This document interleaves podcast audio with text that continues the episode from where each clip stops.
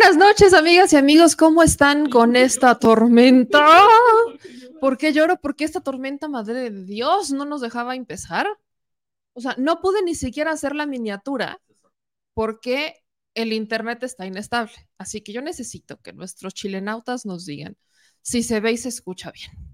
Yo necesito que nuestros chilenautas que andan siempre al tiro nos digan si estamos bien, si se escucha bien, si se ve bien, porque la cosa hoy no nos, o sea, de la nada se soltó. Pero de verdad, yo soy feliz, yo soy feliz cuando llueve, salvo cuando ocurren cosas como la de hoy, que ni siquiera puedo hacer la miniatura porque nos dio en la torre. Pero no importa, porque aquí estamos para decir las netas al chile con su segura servilleta, o se hace yo, me me llamé. No dejen que una miniatura los frene, amigas y amigas. No dejen que las miniaturas los frenen. Que una lágrima de Tlaloc no nos va a frenar en esta noche de martes. Y mi gente chula, acuérdense que es muy importante que nos ayuden a compartir la transmisión, que dejen sus manitas arriba, sus comentarios. Aquí nuestra Anita está al tiro, entonces maravilloso, estamos muy bien, se ve y se escucha maravilloso. Así que gracias a todos los que nos están, que ya están comentando por aquí. Este, eh, bien dice mi querida Carla, nadie nos detiene, aquí nadie nos detiene, mis, mis queridos chilenautas. Ya saben que aquí estamos al tiro para decir las netas al Chile. Y vamos a empezar, sí, con Xochitl Galvez. Ah, poco.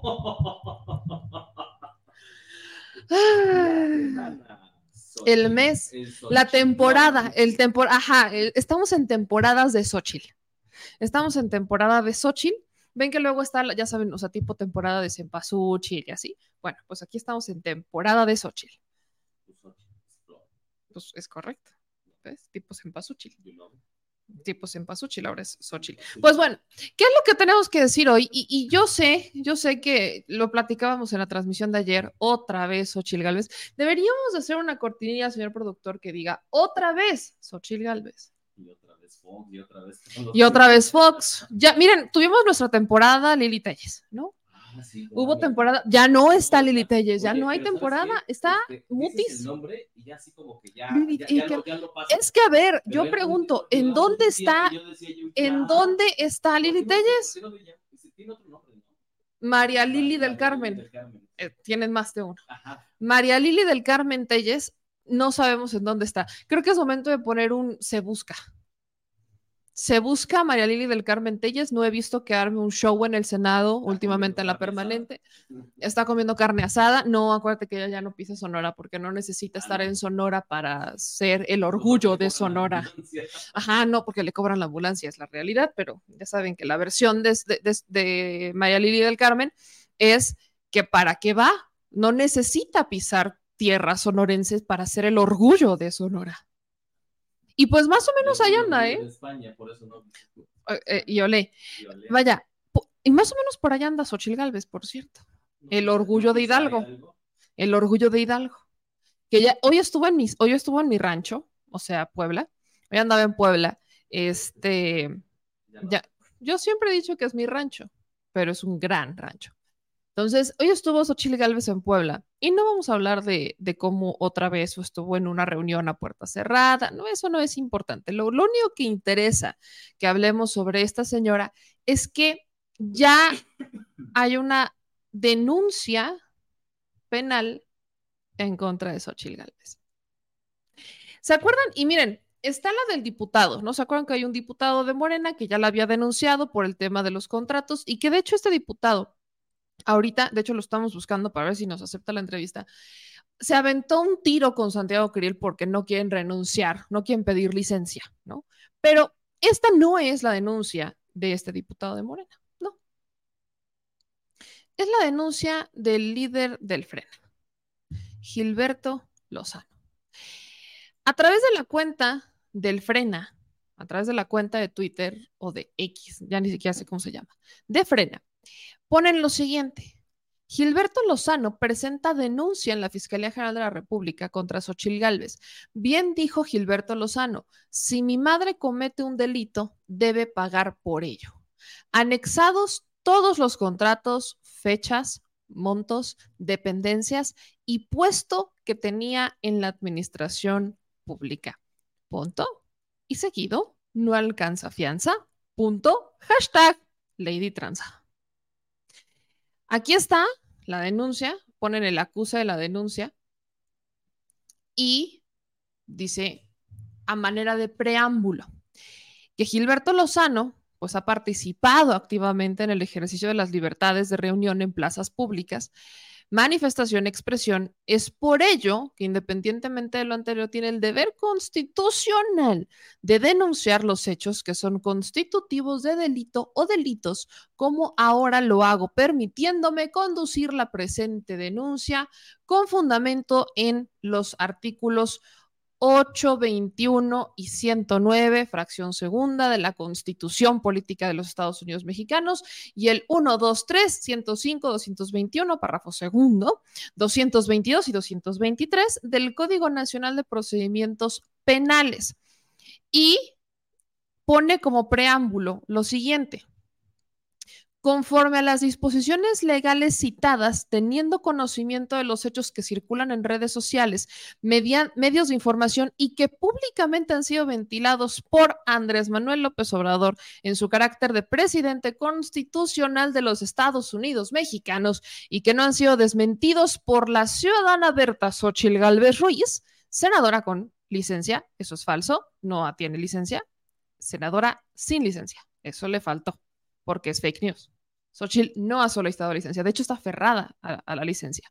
Entonces, aquí le pone senadora con licencia, fake, pero quien en actos anticipados de precampaña por ser aspirante al proceso electoral 2024 de sucesión presidencial en una coalición de partidos denominada por México, quien no obstante la existencia y apariencia que sus intereses privados como legislador y servidor público son susceptibles de sospechas por tener contratos asignados con gobiernos federales, en sus presentaciones como candidata confronta públicamente a quien la exhibe, pero acepta la existencia de dichos contratos, así como el hecho de que su empresa es proveedora de servicios con gobiernos federales anteriores y el actual, lo que implica que hizo valer su condición de servidora pública para que estos contratos se sean realidad. O sea, esta es la denuncia ya que presenta Gilberto Lozano.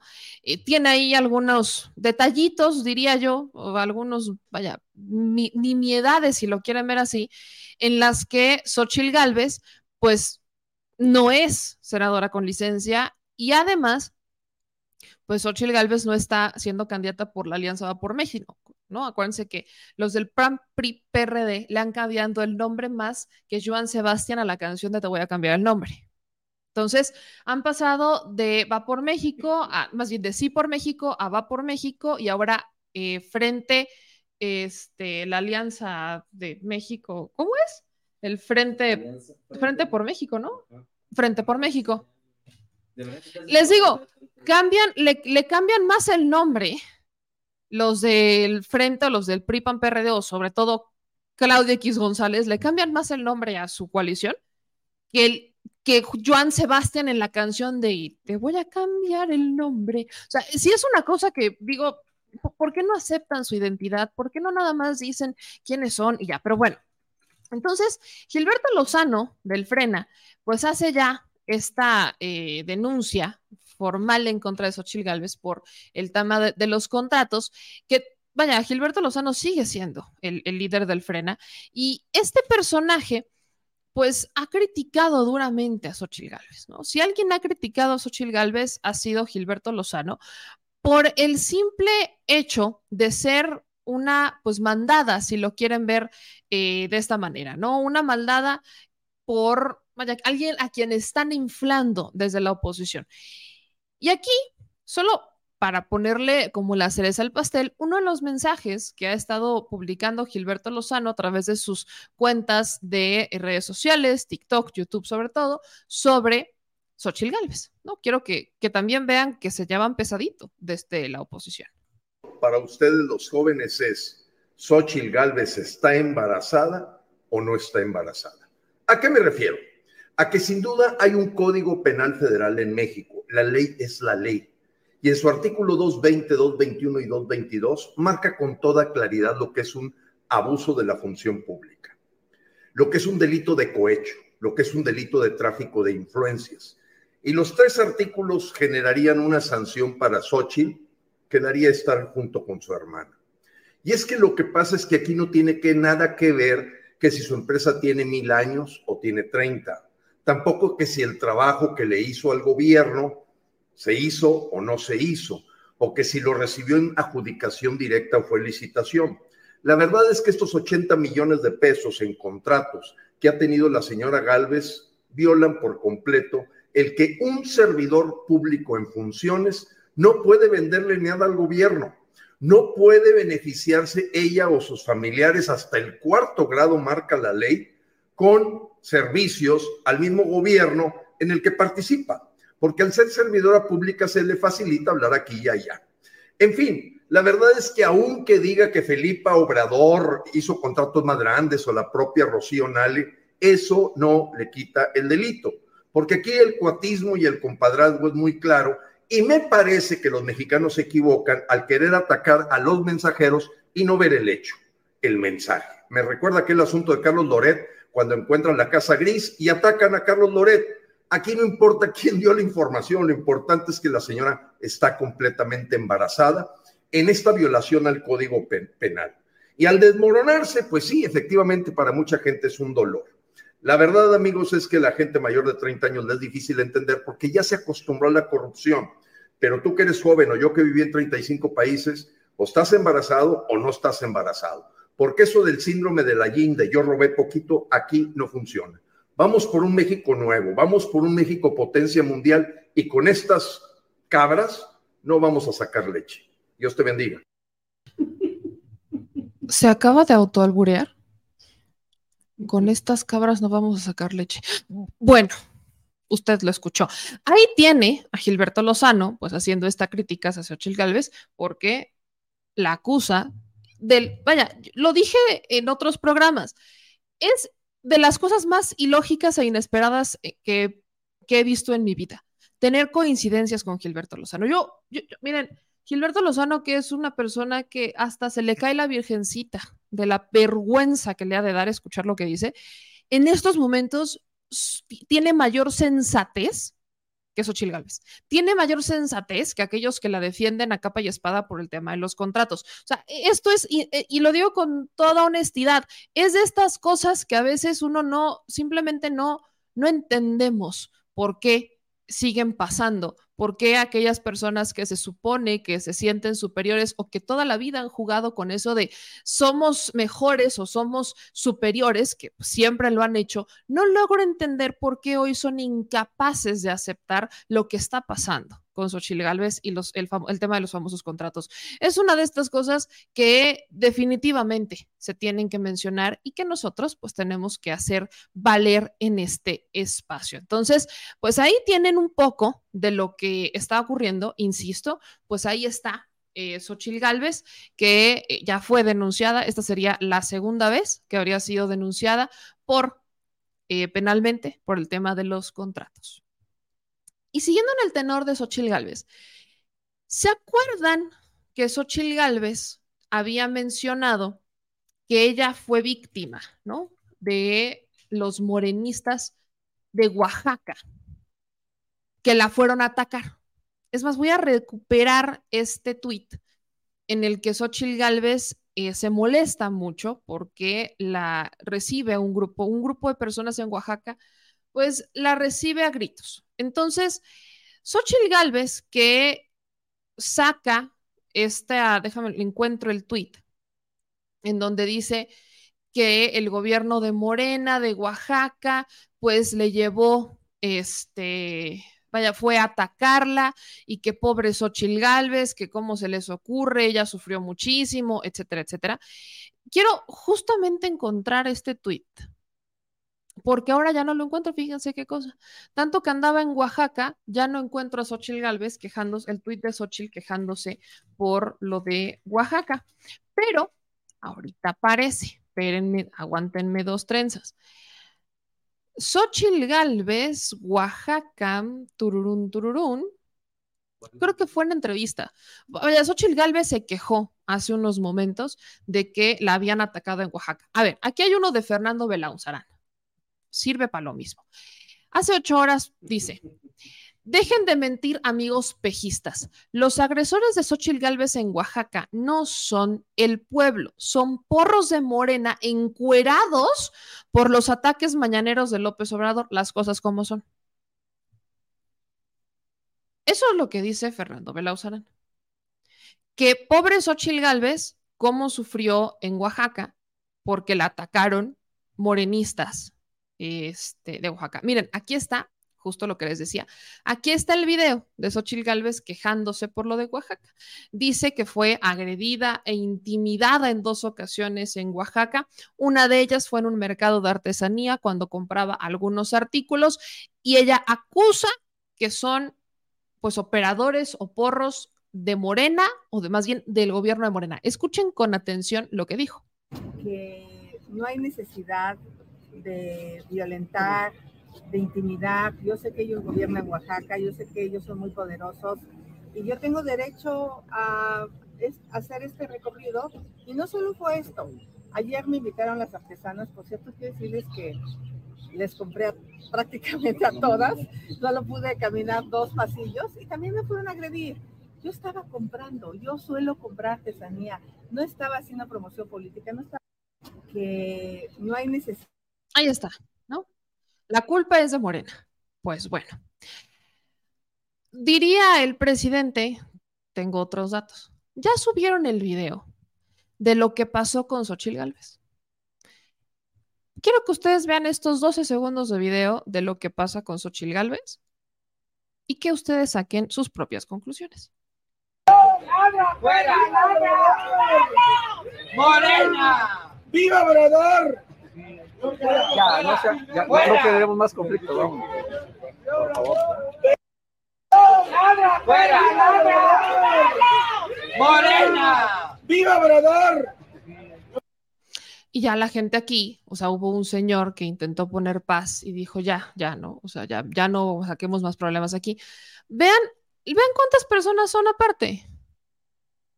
¿Esto le dio miedo a Xochitl Galvez? Eso no es nada. ¿Esto, esto, ¿Esto es ataque a Xochitl Galvez? ¿Esto es atacar a Xochitl Galvez? esto es en serio. O sea, ajá, exactamente, es una mushe, hay otras, hay un grupo de personas atrás que están grabando y que están diciendo viva Obrador. Otro dice viva Morena, viva Obrador, que no la quieren ahí. Un señor se está riendo y dice ya, mejor, o sea, vámonos, ya, vamos, o sea, párenle. Y ya, yo no veo, a ver, es justamente lo que estamos analizando. Dentro de esta mentalidad que existe eh, de algunos políticos, ellos no conciben que la gente no los quiera. No conciben que te puedas topar con una persona que quizás no está de acuerdo contigo. Que es cierto que gracias a las mañaneras y que gracias a los medios alternativos, hoy la gente se siente con el poder de decir lo que piensa. Eso sí es cierto, completamente cierto que también lamentable, y eso sobre todo ocurre en redes sociales, que lamentablemente en las redes sociales eh, muchas personas, independientemente de su ideología, de izquierda o derecha, defiendan al PRI PAN PRD o incluso defiendan al presidente López Obrador y su movimiento, han atacado con insultos a otros. Sí, sí es cierto, porque las redes sociales, cuando agregas el factor redes sociales, tienes la posibilidad de sentirte todavía más seguro porque puedes poner un nombre que no es el tuyo, una foto que no es la tuya y entonces decir lo que piensas sin importarte las consecuencias. Eso también pasa, que desde este espacio hemos pedido que si vamos a debatir y si vamos a contraponer ideas, lo hagamos desde el respeto y que, vaya, porque argumentos tenemos, ¿eh? Yo, luego, justo el tema de Xochitl, yo veo que muchas personas la, insultan, ¿no? Que le dicen, vaya, se van al insulto puro. No necesitan insultarla pura, así de tararararara. O sea, no necesitan llegar a ese insulto. Hay muchas cosas que cuestionarle a Xochitl Galvez. Hay, con argumentos se los puedes cuestionar. Lo mismo pasa con Vicente Fox. Pero, ¿qué es lo que pasa? Que se sale de control. Que la gente está enojada. Y ese es el factor que por mucho que desde los espacios independientes, que por mucho que el propio presidente pida prudencia, respeto y etcétera, los que han militado, los que han trabajado o los que ahora quieren ser candidatos del PAN PRI PRD, se les olvida que la gente no ha perdonado. No todos, pero la mayoría no han perdonado. No han perdonado el Fobaproa, no han perdonado la traición a México con la apertura comercial desmedida a empresas extranjeras sin regulación y sin anteponer los intereses de México. La gente no ha perdonado que se les haya olvidado la soberanía nacional. La gente no ha perdonado que eh, masacres, asesinatos, la gente no lo ha perdonado, la gente no ha perdonado la guerra contra el narco, la gente no ha perdonado a Vicente Fox y el Toalla Gate. O sea, la gente que tiene memoria no los ha perdonado. Y hoy tienes un presidente con el que la gente se identifica y obviamente se sienten empoderados y se sienten seguros de poder decir lo que piensan. Y esa es la realidad, te guste o no te guste, estés de acuerdo o no estés de acuerdo. Y todos estamos exentos a lo mismo. Así como a nosotros nos llegan amenazas por redes sociales, que me mandan mensajes privados en Twitter, que me insultan, que a veces hasta me mandan el pack a través de mis redes sociales, que por cierto no lo hagan, qué desagradable, o sea, qué asco, pero mandan de todo, te insultan, te amenazan, o sea, y cuando llegas a la calle también estás exento, o sea, estás, vaya, estás expuesto a que esto pase. Indudablemente te puede pasar. Y es, es natural, porque la gente puede no estar de acuerdo contigo. Es como cuando nos toca ir a un Costco, por ejemplo, a los que defendemos la 4T, y alguien nos ve y cómo tú vienes a un Costco, no que, o sea, la gente todavía no termina de entender, sobre todo del otro lado, que estamos en tiempos muy diferentes, que no estamos ni en ningún socialismo ni en ningún comunismo, y que pues si yo quiero ir a un Costco o quiero ir a comer a un restaurante carísimo o me quiero ir de viaje a Europa, mientras lo haga con mi dinero, a nadie le interesa. ¿Qué es lo que se le cuestiona a Xochitl Galvez? Que desde sus. Que, que, porque nadie está diciendo que está mal que sea empresaria, por cierto, ¿eh? Qué bueno que sea empresaria, qué bueno que se haya superado o como haya sido su historia según el relato de la propia Xochitl. Eso no interesa. Qué bueno que lo haga adelante. Pero lo que se le cuestiona a la señora Galvez es que ya siendo funcionaria, trabajando en administraciones federales, empezó a tener contrato su empresa sus empresas, la, de ella y la de su marido, de la cual también es socia, empiezan a tener contratos con dependencias, con gobiernos federales. Creo que es muy claro. Y la propia Xochitl lo peor es que intentando salvarse de esto, intentando desmentirlo, termina diciendo casi, casi que ella se va y se sienta y firma los contratos. Ahí está cuando se quejó de que le tumbaron un contrato de 400 mil pesos apenas con Banobras. Lo habla en primera persona como si ella lo hubiera negociado, como si ella se hubiera sentado con el titular de Banobras y como si ella sea la primera afectada. Es socia, se supone que la empresa es de su hija, ¿no? Se supone que la que está a cargo de una de sus empresas es su hija y son sus familiares, no ella pero es su empresa. Entonces, el tema con Xochitl Galvez es que la gente que está despierta, que la gente que, que simplemente no está de acuerdo con ella, la va a cuestionar. Y esto es Oaxaca. Yo quiero ver qué va a pasar cuando se vaya a Tabasco, cuando se vaya al sur. Porque algo que tampoco entienden a veces es que una de las prioridades de esta administración fue rescatar al sureste mexicano o sobre todo equilibrar al sureste mexicano. Y dentro de los estados que están beneficiados por las obras, programas sociales y demás, uno de ellos es Oaxaca. Oaxaca va a ser el principal, o sea, si, lo ponemos en prioridades, en Oaxaca va a llegar el primer impacto del transísmico. O sea, em, empieza en Oaxaca. O sea, el tema es Oaxaca, le toca también un poco a Veracruz, Oaxaca, Veracruz, Tabasco, y de ahí, Campeche, un poquito también a Campeche. Y ya lo demás, o sea, porque también termina impactando en Yucatán, en Quintana Roo y demás, pero ya es un impacto, digamos que era una segunda fase. Pero el primer impacto del transísmico es Oaxaca, Veracruz, Tabasco, Campeche. Son los primeros cuatro estados que van a ser los beneficiarios del Istmo de Tehuantepec. Una obra que pudo haber hecho Vicente Fox, por cierto porque el tema del Istmo de Tehuantepec, lo he platicado muchas veces. Es un proyecto que no es que se le ocurriera al presidente López Obrador, si no estoy mal, estaba en, la mesa de los presidentes desde López Portillo. Imagínense desde hace cuánto, si no es que desde antes. Ya se tenía ese plan sobre la mesa, pero no lo querían hacer. ¿Por qué?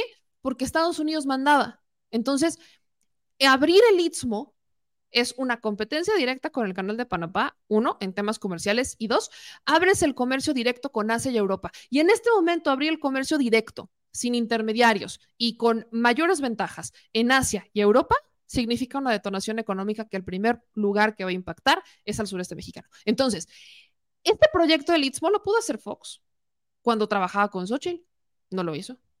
¿Lo pudo hacer Calderón? No lo hizo. ¿Lo pudo hacer Peña? No lo hizo.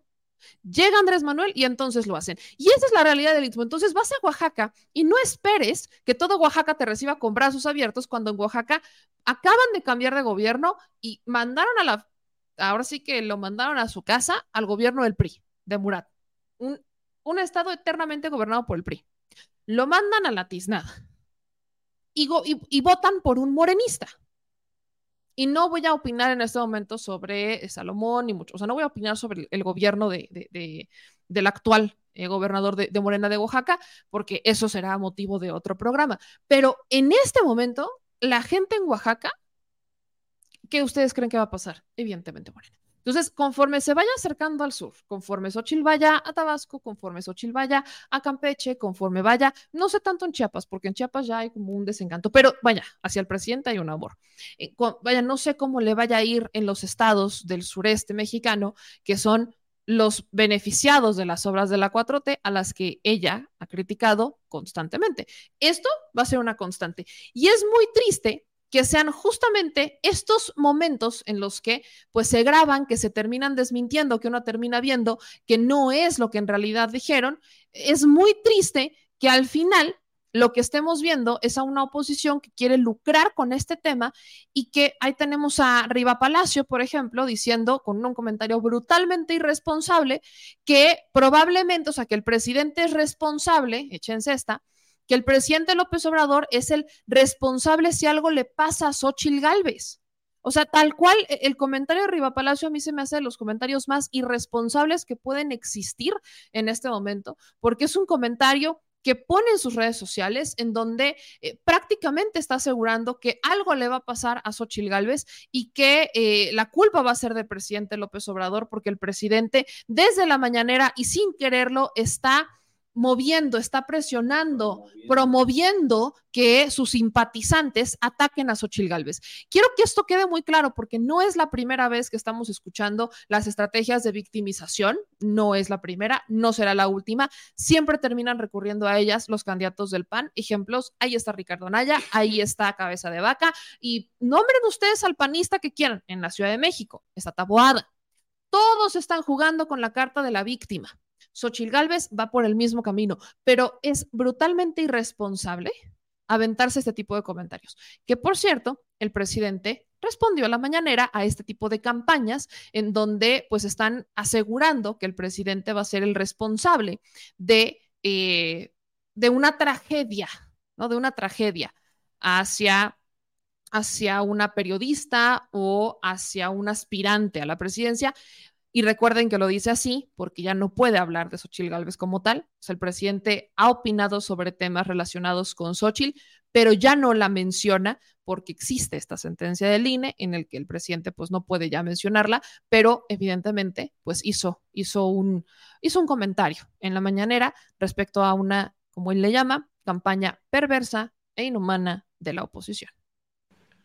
Constatando una campaña que acaban de echar a andar, muy irresponsable.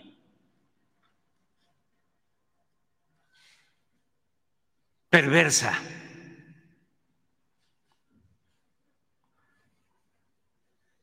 de malas entrañas.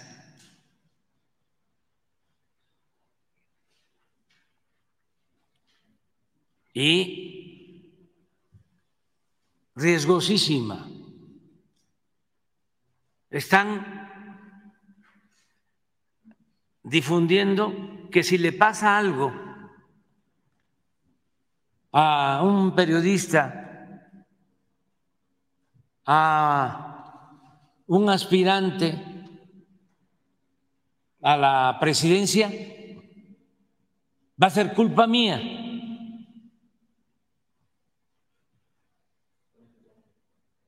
Pero esto lo está diciendo López Dóriga,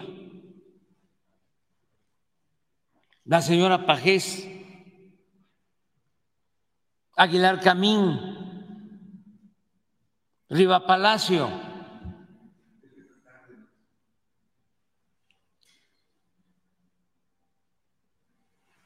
Toda esta gente de los medios de manipulación vinculados a Salinas de Gortari.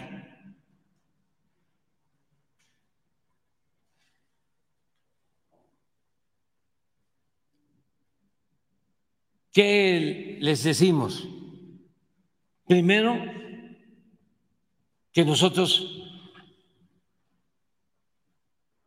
no actuamos de manera perversa, que somos partidarios seguidores de la doctrina del amor al prójimo, que desde que estoy en la presidencia no he ordenado reprimir a nadie.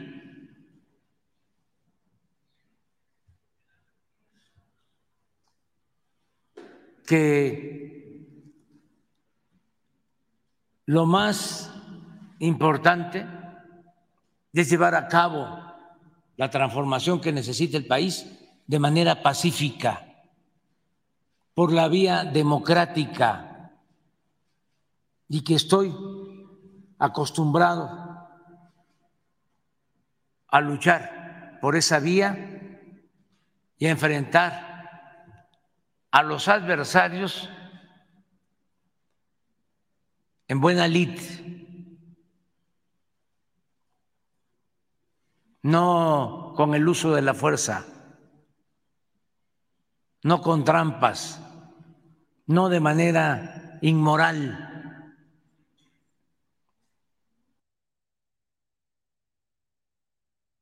Pues ahí está lo que dijo el presidente Andrés Manuel López Obrador al respecto de esta campaña, que él acusa ser una campaña perversa, en la que ahora lo culpan de todas las tragedias de eh, periodistas, activistas y hasta aspirantes a la presidencia de la República como la propia Xochitl Gálvez. Insisto, es muy triste ver cómo hacen este tipo de comentarios irresponsables desde la oposición solamente porque alguien les está criticando. Miren, lo han hecho, he escuchado comentarios similares, como el de Sergio Aguayo, como Denise Dresser, diciendo que aquellos que los cuestionan o aquellos que en la calle los rechazan son simpatizantes, son enviados, son porros, etcétera estamos en tiempos distintos. Creo que ya siendo hora que acepten que no toda la gente ha estado de acuerdo, que no toda la gente va a estar de acuerdo y mucho menos que no toda la gente tiene que pensar como ustedes. Creo que ahí es en donde lamentablemente se han estado equivocando en más de una ocasión, pensando que la gente los ama, los adora, pensando que la gente eh, los quiere, pensando que la gente los piensa, pensando que la gente los ve como sus ídolos y eso no es cierto. La gente los cuestiona, la gente no quiere escucharlos a veces. Incluso a nosotros, ustedes lo saben, lo pueden ver en los comentarios, nos hacen estas críticas bajo la, la dinámica de, pues, ¿por qué estamos hablando de ellos? Si dejamos de ver la televisión para dejar de escucharlos, si dejamos de escuchar programas para dejar de escucharlos, ¿por qué? Tenemos que escucharlos a ustedes, porque ustedes tienen que retomar los mensajes de estas personas. Las críticas ahí están, entonces creo que también vale ampliamente la pena que entiendan que si a nosotros que estamos desde esa trinchera, pues nos están... Eh, cuestionando y criticando por mencionarlos, por criticarlos, pues ahora imagínense lo que va a pasar cuando pues lamentablemente estas eh, personas salen a las calles, cuando estas personas terminan, ¿no? Presentando sus quejas y sus críticas al respecto, pues, de aquellos que durante muchísimos años los cuestionaron y no hicieron absolutamente nada porque no los querían escuchar. Vaya. Ahí está. Ahí está, ¿no? Ahora, vámonos de Xochitl a Santiago, porque, y, fíjense que ahorita hablaré de las encuestas de, oposición, porque ya empezamos a ver un movimiento en el que Santiago Krill, pues le está, diría yo que le están pesando los tamales, o más bien le está pesando la, la, la tibieza. Hay encuestas en las que, yo no sé, miren, dudo mucho, pero tampoco digo que pueda ser imposible. Hay encuestas en las que marcan que Santiago Krill, o sea, de, los, de la oposición, evidentemente, que está en primer lugar Xochitl, en segundo lugar está Miguel Ángel Mancera, en tercer lugar Beatriz Paredes y en un cuarto lugar Santiago Krill. El de Mancera, la neta, no lo creo, pero ni tantito. O sea, Mancera no hay manera. Mancera, después de ser jefe de gobierno de la Ciudad de México, que por sí la gente ya lo traía entre ceja y ceja, en el Senado es un cero a la izquierda. O sea, es un cero a la izquierda. Es más, el día que fuimos al Senado, que eh, Armenta nos da este reconocimiento por eh, directores de medios, ese mismo día, Miguel Ángel Mancera ya le estaba dando una, eh, un reconocimiento a una influencer que es eh, tipo camgirl, ¿no? De estas chicas que utilizan plataformas en redes sociales para ganar dinero a través de su cuerpo, con videos y demás. Eh, no, entiendo por qué. Honestamente, tengo muchas dudas al respecto de por qué Miguel Ángel Mancera le estaba dando un reconocimiento en el Senado, pero lo estaba haciendo. Entonces, si Miguel Ángel Mancera es capaz de hacer eso, eh, definitivamente yo no veo, Miguel Ángel Mancera, ¿quién es? Hasta este momento estamos hablando de Miguel Ángel Mancera. Pero bueno, lo que sí puedo creer es que Santiago Krill esté bajando, al menos en estos momentos de espuma y euforia política. Beatriz Paredes, he escuchado muchos comentarios diciendo que quizás Beatriz pudiera ser una buena candidata de la oposición, pero que tristemente eh, lo que arrastra el caso de Beatriz es su tibieza en el PRI, ¿no? Que ella pudo haber sido una de las que abanderara las críticas al PRIismo, que ella pudo ser una de las eh, principales que movilizara al PRIismo por un camino distinto, pero prefirió quedarse ahí. Entonces, hay críticas hacia Beatriz Paredes al respecto de esto, pero de ahí en fuera, Beatriz creo que tiene mucho más perfil que hasta Xochil Gálvez, pero vaya. A lo que voy es que mientras están este estilo y afloje de las encuestas y quién sube y quién baja, hay algo que deben hacer los servidores públicos de oposición, los senadores de oposición. Eso también termina incluyendo a Mancera.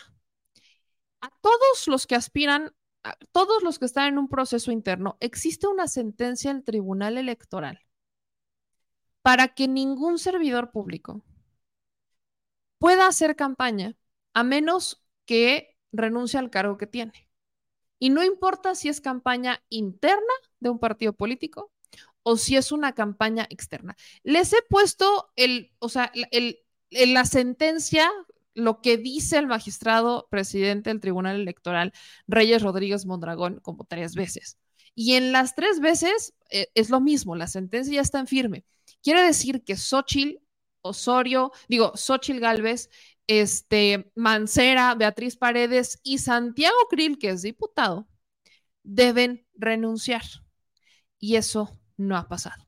Entonces, como les digo, hay un diputado, que es el diputado Alejandro Robles Gómez, que es el mismo diputado que denuncia a Xochitl Gálvez, el que en este momento, bueno, al menos en la permanente, el día de hoy, pues le recuerda a Santiago Krill que lo va a denunciar o que ya está una denuncia encima, porque no está renunciando, no ha renunciado al cargo como diputado, ni mucho menos como presidente de la mesa directiva de la Cámara de Diputados, está trabajando en la permanente y además está haciendo campaña. Entonces, escuchen lo que dice el diputado de Morena en contra del presidente de la mesa directiva de la Cámara de Diputados, el panista, el eterno candidato Santiago Krill. El pueblo de México. Adelante, por favor. Eh, quiero que quede muy claro, nosotros no tenemos el más mínimo propósito de ofender a Santiago Krill Miranda, el diputado.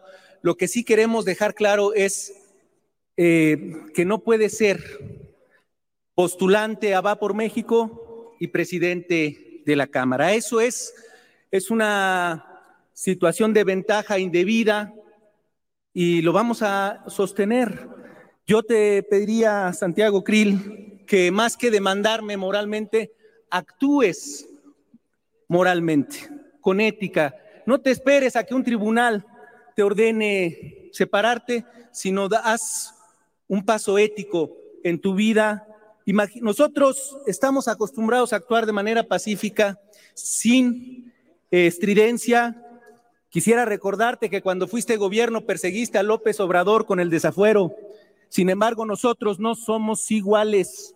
No haríamos algo como tú hiciste en su momento con Fox de perseguir al presidente, hoy presidente y entonces jefe de gobierno López Obrador. Te lo decimos con respeto, hemos agotado las instancias, aquí hubo un exhorto, lo aprobamos, no nos orilles a mejor retirarnos para no ser parte de esta estafa que le estás haciendo al pueblo de México, de estar con la cachucha del PAN, de hacer de esta trinchera que merece un respeto, una, un espacio más de tu partido y de tu bloque. Yo te lo pido con respeto, no es un ánimo de estridencia. Las denuncias que presentamos las hacemos porque son los recursos, no porque sea algo para ofenderte.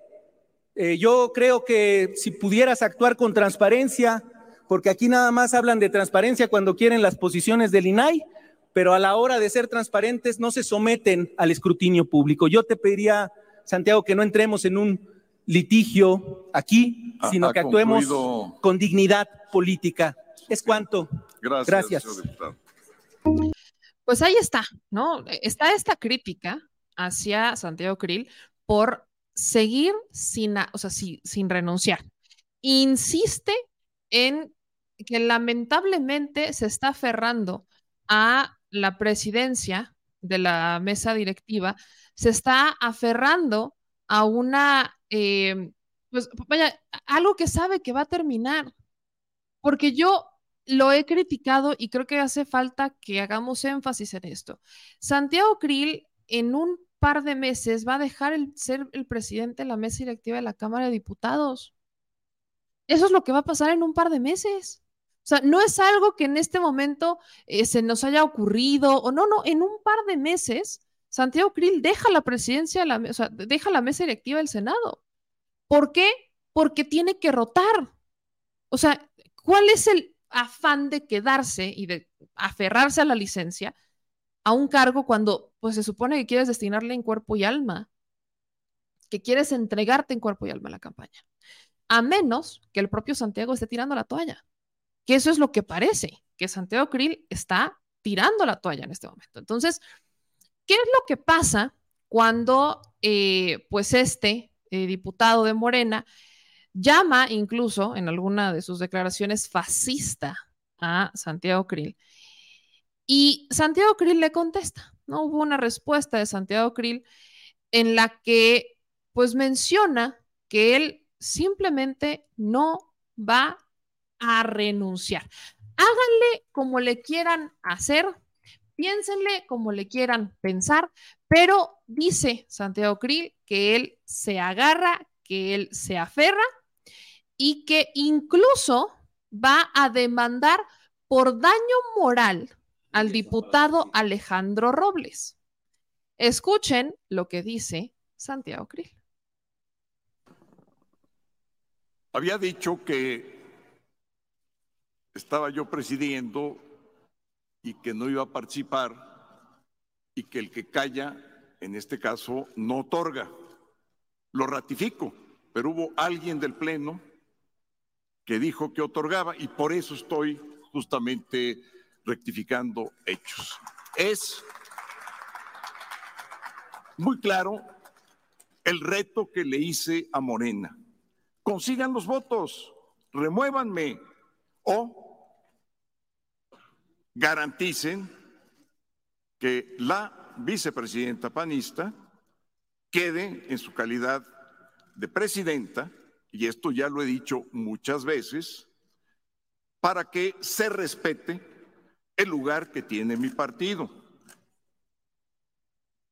Estoy haciendo uso de las facultades de la presidencia de la mesa directiva con plena transparencia.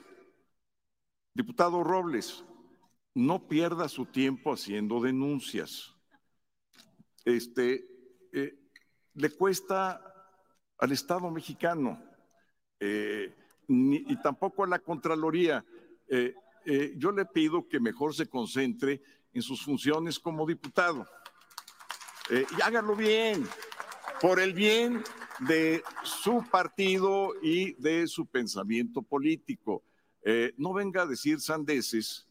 Y por otra parte, le digo esto, diputado, los tribunales están en este momento eh, en vacaciones, pero lo voy a denunciar por daño moral. ¿Y sabe para qué?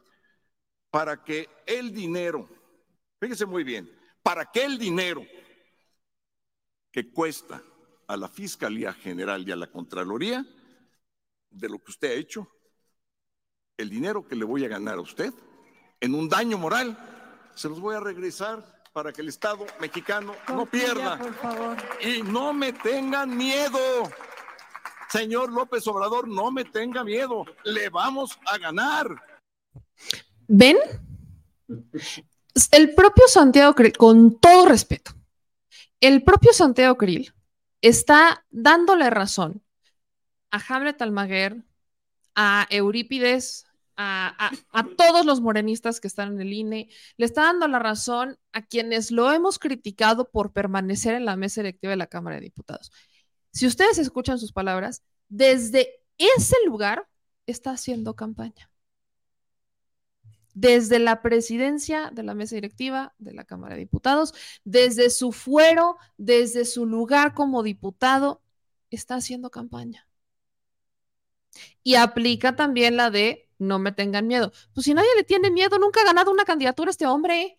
Miren, témanle a alguien que vaya ganando, o sea, que haya ganado, vaya, así, que haya arrasado en las elecciones que le hayan tocado. O sea, ténganle miedo a alguien que desde su distrito, que desde su municipio, que desde su estado, tenga ese respaldo. Ténganle miedo a alguien que haya, que haya pasado por varios cargos de elección popular y que la gente lo haya votado con una mayoría, pero avallasadora. Ténganle miedo a alguien que haya hecho eso. Ténganle miedo, porque sabes que regresa a su casa, que la gente lo quiere, que ahora sí que su barrio lo respalda. Tengan miedo cuando esto ocurre. Pero Santiago Krill no ha ganado nunca nada. Si está en la Cámara es por pluri. La Secretaría de Gobernación no es de elección popular. Fue, intentó ser jefe de gobierno y la perdió. Intentó ser candidato del PAN con Calderón y la perdió. O sea, ese es el, ténganle miedo, pero miedo ¿por qué? Miedo ¿por qué? Daño moral. Y luego me encanta, porque aparte usan los tribunales a como les conviene, porque dicen, el tribunal en este momento está de vacaciones, pero deja que regrese y te voy a denunciar por daño moral. Ah, pero y el tribunal electoral ese no está de vacaciones. Ese ya emitió una sentencia y no la están respetando. ¿Y qué van a hacer nada? Entonces me van a, nada más falta que en cualquier momento digan al diablo las instituciones. Estoy hablando del tribunal, no del INE, que al INE lo critican por lo que ustedes quieran. Hablo del tribunal. Ahora sí que con todo respeto, pero dejen de escudarse en el fuero, dejen de creer que la gente se los va a comprar, porque si no están pidiendo licencia para irse a hacer campaña, y entregarse de cuerpo entero a, llamémosle un sueño, una aspiración, un, un objetivo, una meta, como le quieran llamar. Si no van a hacer eso, ya le están dando a entender a la gente, uno, que los que tienen miedo son ellos. Dos, que no confían en el proceso interno de su partido. Tres, que necesitan de esa tribuna, que necesitan de ese cargo para poder hacer campaña, que necesitan de ese ingreso para sus campañas electorales, que necesitan de su fuero para protegerse, resguardarse y decir lo que quieran decir. Y eh, porque los que tienen miedo, y eso de manera infundada, los que le tienen miedo al presidente son ellos. Los que tienen miedo que la historia se repita como, se, como ha ocurrido cuando ellos gobernaban, son ellos.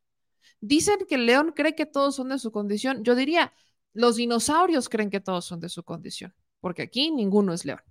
Entonces, si no tienen miedo, si confían plenamente en el proceso, si de verdad están comprometidos con la causa, con su partido, con sus ideologías, si de verdad están comprometidos con ser presidentes de la República, demuéstrenlo y no se aferren al fuero. Vamos a otro tema. Pasamos de los presidenciables de, de oposición ahora a una lamentable situación que ocurre con una de las operadoras, era eh, operadora de Adán Augusto en, eh, en, Veracruz. Estamos hablando de Saima Soraya Zamora. Eh, Saima Soraya Zamora fue asesinada el día de hoy. Aquí está eh, su imagen para que ustedes la puedan ver. Eh, algunos decían o le, apodaban Lady Pestañas porque ella se tatuó las pestañas e, en los ojos. Entonces trae un tatuaje o tenía ese tatuaje en las pestañas y desde ahí pues había ameritado este, eh, pues este nombre o este Lady, ¿no? Apodo de Lady, Lady Pestañas. Ella fue candidata a la alcaldía de Poza Rica y lamentablemente ella fue atacada a balazos en el Boulevard Lázaro Cárdenas cuando circulaba su camioneta y estaba llegando a su casa, esto al norte de Veracruz. Esta es una lamentable situación. Ella era una activista que simpatizaba con Morena y que apenas el 8 de julio pasado posteaba en sus redes sociales ser la única mujer en la coordinación para darle la bienvenida a Dan Augusto López Hernández en Veracruz el exsecretario de Gobernación estuvo por allá a inicios de julio, 5 o 6 de julio, estaba por ahí y evidentemente ella era una de, de, de, sus operadoras, era más bien su operadora, no era la operadora de Adán Augusto en, Veracruz. La Fiscalía del Estado dio a conocer que ya se encuentran investigando el hecho que ocurrió en el Boulevard Lázaro Cárdenas, pero esta es una terrible situación. La fiscal general Verónica Hernández y Adams reiteró que en este caso, como en todos, en los que se ha agredido a las los veracruzanos, no va a haber impunidad. Ya se inició una carpeta de investigación por los hechos, además que ya se encontraban pues todos los fiscales, policías ministeriales y demás en la zona de lo que sucede pues este, este día. Eh, un poco de quién, quién, era ella, ¿no? ¿Quién era eh, Saima Soraya Zamora? Eh, desde que inició todo el tema de las, de las corcholatas, o más bien de, la interna de Morena, ella anunció su apoyo eh, completo y pleno al ex titular de la Secretaría de Gobernación, Adán Augusto, por lo que algunas de sus últimas publicaciones en redes sociales fueron justamente sobre el apoyo hacia Adán. Sin embargo, antes de que saltara la política o que mostrara su apoyo hacia Morena particularmente, ella se hizo viral por el tema de Lady Pestañas en 2018 comparte una foto al anunciar que, se había, eh, que había decidido tatuarse las pestañas y las cejas, lo que provocó que evidentemente muchos la criticaran y otros la felicitaran. Al final eso es lo de menos, pero en medio de esa polémica, eh, ella compartió una publicación en la que sentenció que los malos comentarios no, lo no, no habrían afectado a, su decisión, pues fue consciente que los comentarios hablaban más de las personas que la de ella misma. Entonces ella iba promoviendo esta imagen de, pues que te critiquen, al final, eh, si te critican es porque estás avanzando, ya saben la de, este, deja que los perros ladren, eh, nada te daña si no lo permites, etcétera. Entonces ella iba compartiendo esta serie de, de imágenes en sus redes sociales y eh, pues ella ahí andaba. Ahora, ella eh, también fue noticia en el 2020, en todo esto de la pandemia por COVID-19, porque en ese momento era, bueno, aspirante, ya fue aspirante en, en, algún momento a la presidencia municipal. Y ella eh, había denunciado, por cierto, que su esposo, que murie, muere por COVID, fue catalogado, su muerte fue catalogada como neumonía típica. ¿Se acuerdan que a inicios de la pandemia, 2020, cuando estaba arrancando la pandemia, aquí en México al menos, todavía en algunos hospitales no te catalogaban las defunciones por COVID, sino que te las estaban catalogando por neumonía típica. Y había otros casos que más adelante fue al revés, que, vaya, te hubieras muerto porque te desangraste, te decían que era COVID.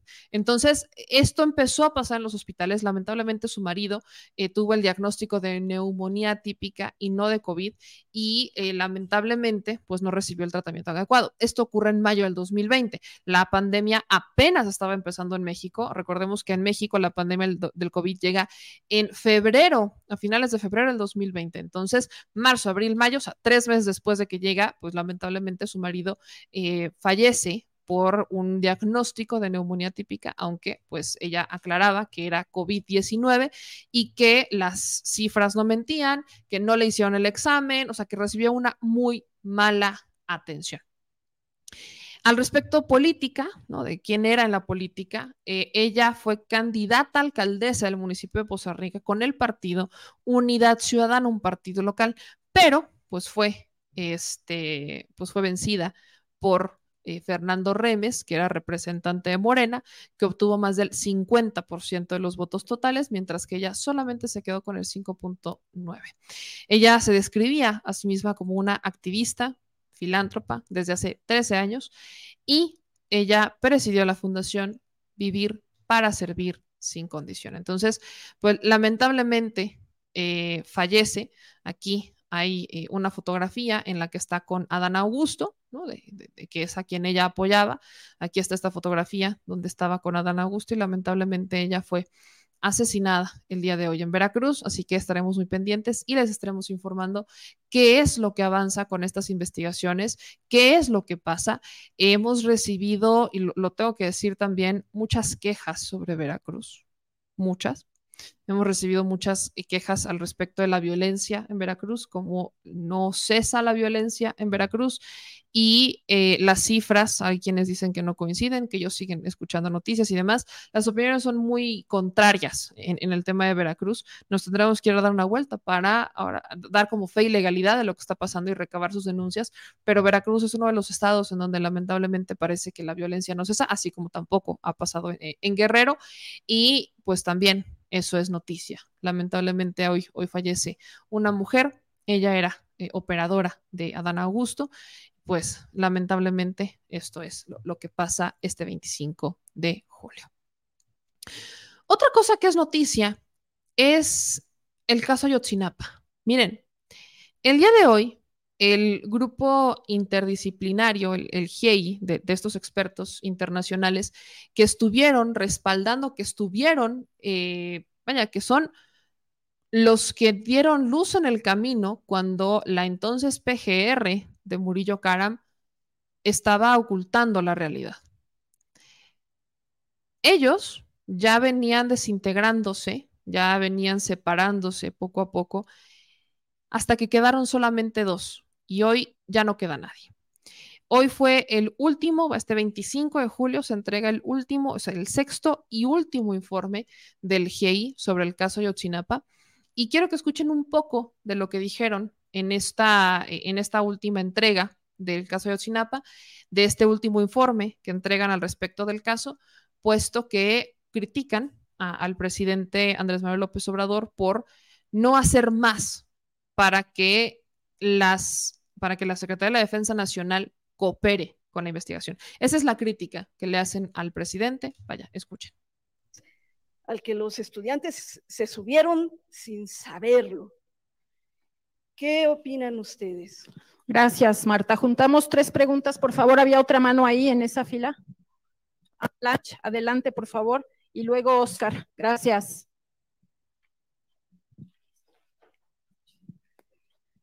Gracias. Eh, yo creo que es bastante contundente la información que han proporcionado sobre la gravedad de la información oculta porque de conocerse se podría tener indicios muy firmes sobre el paradero o los distintos paraderos de los chavos. ¿Podrían precisar un poco cuáles podrían ser, digamos, los grupos y los lugares que ustedes tienen visualizados y una pregunta más, más de índole político. Mm, en un año y medio, supongo, habrá otro gobierno en el país. Sus expectativas de que la investigación continúe tomando como fundamento lo avanzado hasta ahorita y que no se deseche. Gracias.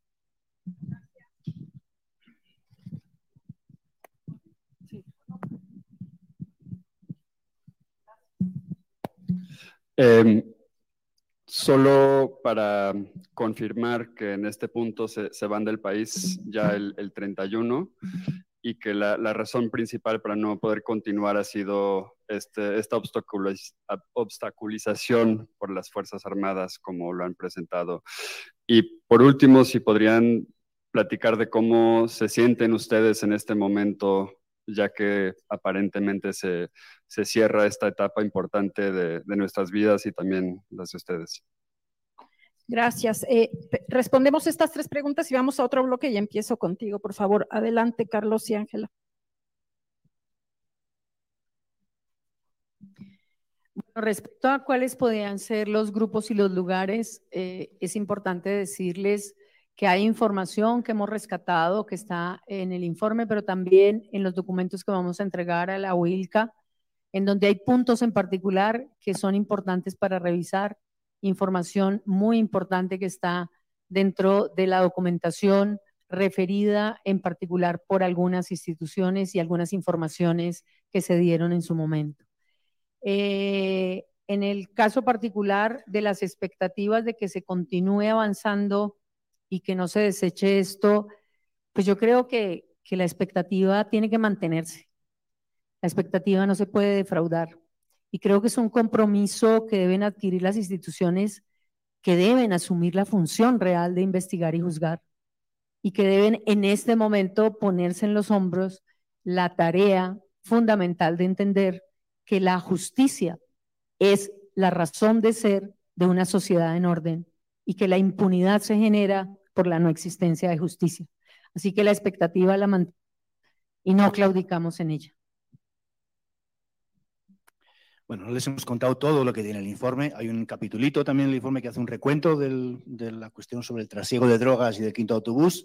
Obviamente tenemos información que ya se publicó sobre el trasiego de drogas, especialmente a partir de la información de las escuchas de Chicago, de las investigaciones conocidas de la Fiscalía, en Chicago, conocidas como las escuchas de Chicago. Ahí se habla del trasiego de drogas. Hay antecedentes de la propia PGR que nos ocultó a nosotros durante el tiempo que estuvimos aquí de incautación de autobuses modificados para el trasiego de drogas. Se ocultó el quinto autobús en toda la investigación hasta que encontramos los videos y hasta que obviamente validamos los testimonios de los sobrevivientes de ese quinto autobús eh, hemos señalado que el testimonio, que la declaración del chofer de ese quinto autobús no corresponde a la realidad. ¿no?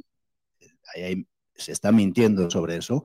La versión dada por los chavos está confirmada también, no solamente por el análisis de los testimonios, sino también por las eh, por el análisis del GPS, de cómo se movió ese bus esa noche. Ese bus, ese bus fue el único no atacado esa noche.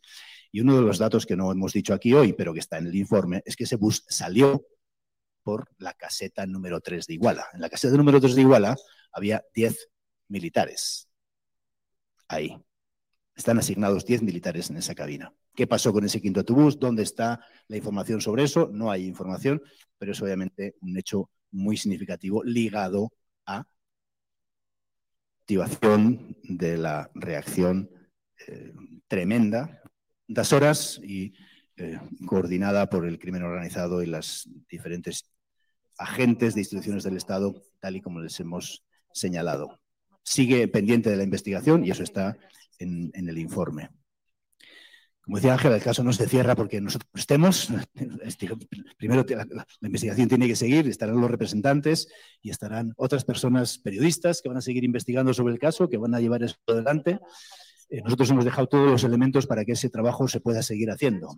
Hay muchos elementos que hay que continuar investigando y ojalá se lo puedan estudiar en profundidad, porque eso es parte de la agenda para el futuro y como les hemos dicho, el caso no se cierra hasta que haya una resolución en términos de la investigación del destino y paradero de los, de los jóvenes. No puede haber un cierre del el caso como tal.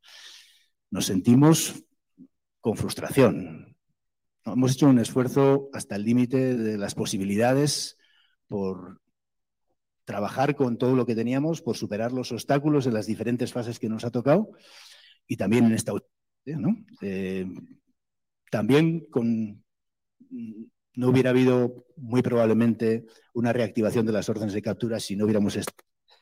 ¿no? Que hemos estado detrás de eso desde el primer día, ¿no? Diciendo aquí, aquí están pruebas, esto no se puede ocultar, aquí hay que. Estas.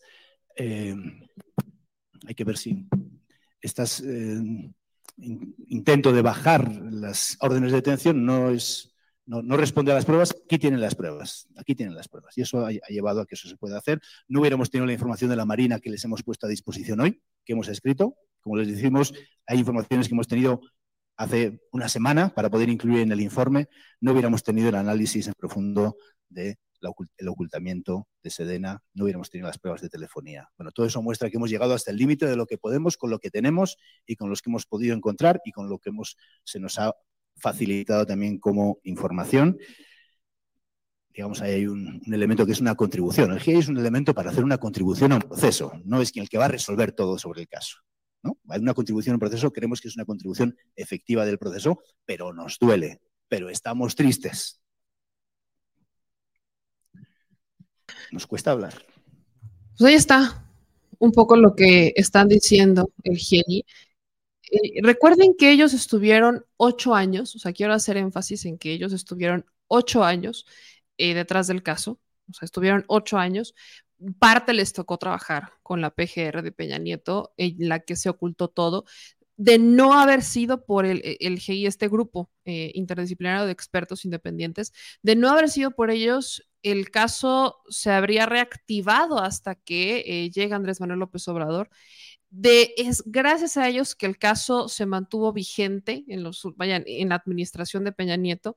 Es gracias a ellos que a partir del 26 de septiembre de 2014, cuando ocurre todo esto, que en el momento en el que ellos se involucran y empiezan a resaltar todas estas fechas, es gracias a este grupo que se avanzó en tiempos donde lo que querían era obstaculizar toda la información.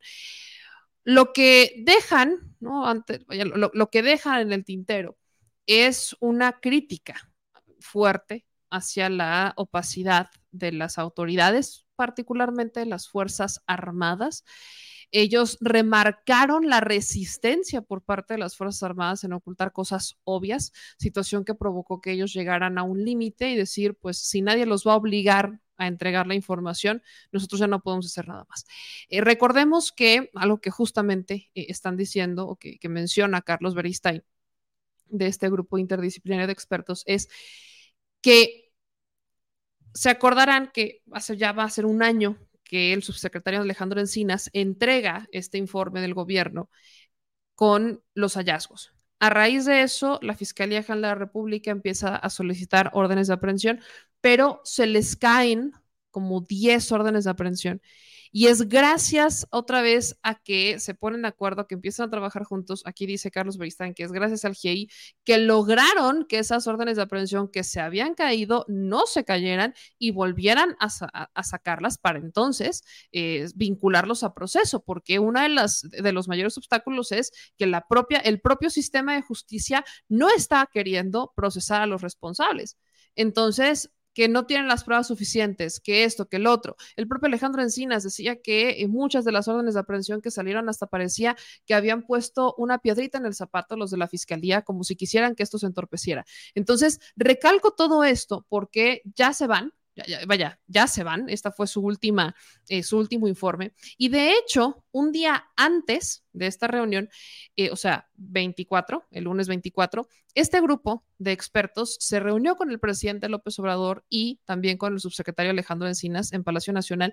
Eh, vaya, ellos hasta ahora no, no han dicho más de qué es lo que ocurre en esta reunión, pero pues sí, hubo una reunión con el presidente Andrés Manuel López Obrador, se, reúne el grupo interdisciplinario, Alejandro Encinas, como, vaya, motivo de la última reunión antes del último informe. Ellos, eh, pues estos, estos integrantes, eh, escuchan al presidente, escuchan a Alejandro Encinas y el paquete, pues ahí se quedó. Quiero rescatar un, un hilo de Carlos Pérez Ricard, que él, quiero recordarles que Pérez Ricard es integrante de la Comisión para la Verdad. esta comisión que está buscando esclarecer todos los hechos de injusticias eh, que han ocurrido también con militares, pero un poco más atrás del caso Yotzinapa. Y y esta comisión, que eso es una comisión que, funda, o sea, que pide el presidente López Obrador que se cree para conocer la verdad de los acontecimientos que han ocurrido en el campo militar, o sea, etcétera. Entonces, es una comisión de la verdad bastante amplia para esclarecer toda esta verdad. Y es justamente Carlos Pérez Ricard que señala lo siguiente. Se va el GI de México, las sensaciones de derrota, pero no nos equivoquemos. La derrota no es de Buitrago y Beristain, que son sus últimos dos miembros. La derrota es del Estado mexicano. Aún y todo, el GIEI deja una experiencia extraordinaria. El grupo desmenuzó, mapeó y comprendió desde lo local y en un caso paradigmático las implicaciones del Estado y el crimen organizado. Sus informes son fuente primaria excepcional para entender al México contemporáneo. ¿Por qué el GIEI se va de México? Simple. Desde el gobierno federal no se actuó frente al bloqueo y ocultamiento sistemático de información por parte del ejército y la marina. Frente a esto, el presidente, el jefe de las Fuerzas Armadas, pudo hacer más, mucho más, y no lo hizo. A pesar del avance en el esclarecimiento del caso durante su administración, el presidente no quiso o no pudo llegar a las últimas consecuencias. La decepción es enorme, la impunidad todavía más. Eh, apunta que va a hablar del tema en su columna del jueves en Sin embargo, la videocolumna, pero esta es una crítica dura que se le hace al presidente por no, llamémosle, por no hacer más, por no obligar a las Fuerzas Armadas a decir absolutamente todo. El presidente sabemos que tiene una opinión distinta. El presidente dice que se ha colaborado desde todos los ámbitos, que, que, no se han puesto pretextos, pretextos, perdón, que se ha apoyado, que se ha sumado, que se ha entregado la información. O sea, el, el presidente tiene esta versión, pero desde el GIEI dicen es que hay más información y está en las Fuerzas Armadas y no la quieren entregar. También se le ha cuestionado en la mañanera en un par de ocasiones al secretario de la Defensa Nacional y él, eh, ya sabemos que su fuerte no es la comunicación, pero da a entrever que ellos han apoyado y que seguirán apoyando en todo lo que puedan. Pero si somos muy honestos con el asunto de los militares, siempre hay secretos. Vaya, nosotros de no ser por nuestro César Gutiérrez Priego, que es experto en estos temas, que es un abogado penalista que además es experto en asuntos militares y que trabaja con militares y que lidia con este universo, si no fuera por él, quizás no entenderíamos muchas cosas que pasan al interior de las Fuerzas Armadas, porque sí, el presidente es el comandante supremo de las Fuerzas Armadas y obedecen al presidente, pero también sabemos que dentro de, eh, dentro de este grupo de militares existen algunos que, que, que todavía funcionan o piensan, llamémosle la vieja guardia, ¿no? Que tienen estas tramas y conspiraciones políticas. Recordemos la manera en la que operaba un Salvador Cienfuegos, por ejemplo, ¿no? Que decía, a mis militares nadie me los cuestiona, justo en el marco de Ayotzinapa y de muchos otros casos. Pero Salvador Cienfuegos Cepeda, que, era, que fue secretario de, de, de la Defensa Nacional con Peña Nieto, él, a mis militares no me los cuestionas, ellos no te van a responder nada. Y cuando le preguntaban sobre el caso, hacía mutis. Ay, si ese era, si ese fue el secretario de la Defensa Nacional en algún momento, imagínense cómo han de pensar y cómo han de operar muchos que todavía están ahí.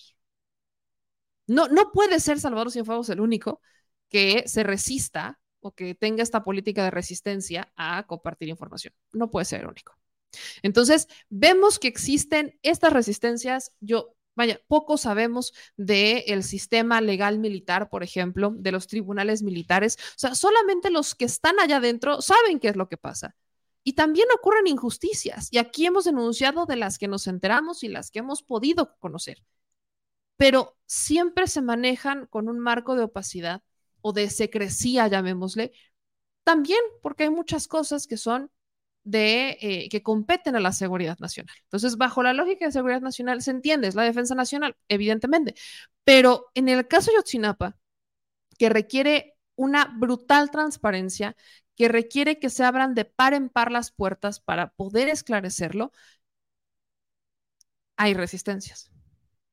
O al presidente, y aquí pueden ser muchos factores, o al presidente no le informan todo de las Fuerzas Armadas, o en las Fuerzas Armadas ocultaron la información, aplicaron operación borrón y cuenta nueva, eliminaron todo lo que pudieron y en este momento solamente están procesando a los militares que pudiera, porque hay militares detenidos, o sea, tampoco es como que no haya pasado.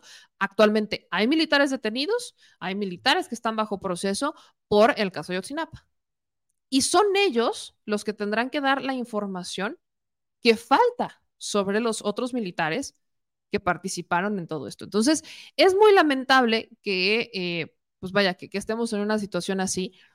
Hemos avanzado, sí, sí hemos avanzado, pero también falta avanzar más. En un país y en un mundo que requiere una mayor transparencia, hace falta que requiere una justicia, que requiere que se haga justicia, pues hace falta, falta muchísimo más y habrá que ver qué responde el presidente en la mañanera. Insisto, ya sabemos que la versión del presidente es distinta.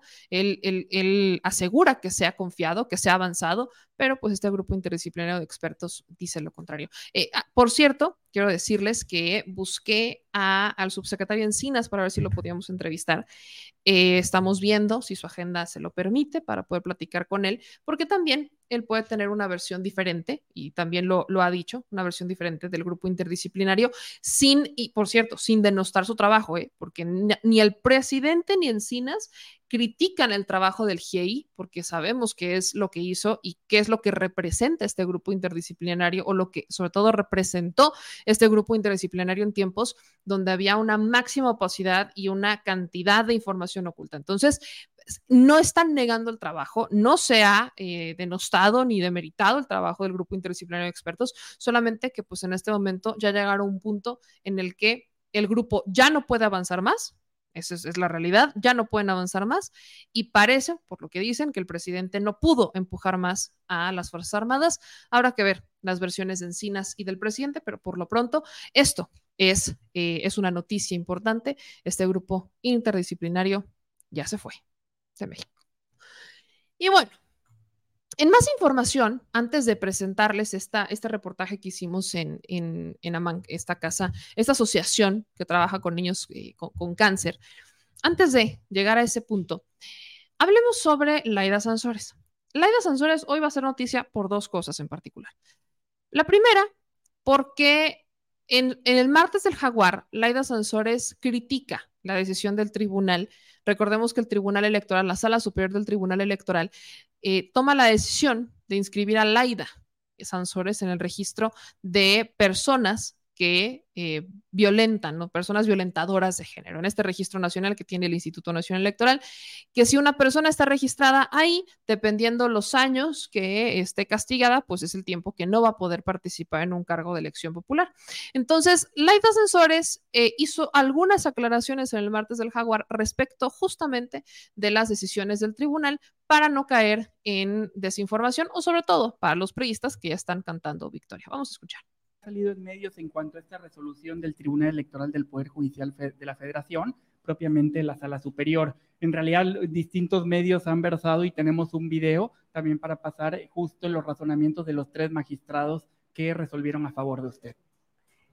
Que cantaron, no, de que terrible, terrible. No, no, es un fallo donde ya hacen acotamientos que ya es un paso, ¿no? Así es. Para pronunciarme en relación con este recurso de revisión 150 y acumulados.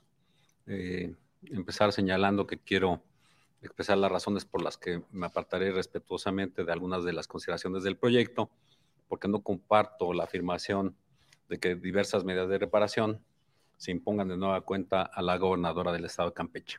Para mí se violenta el principio non bis in idem, porque las medidas de reparación implementadas por la sala especializada exceden a las determinadas por esta sala superior en el juicio de la ciudadanía 613 de 2022.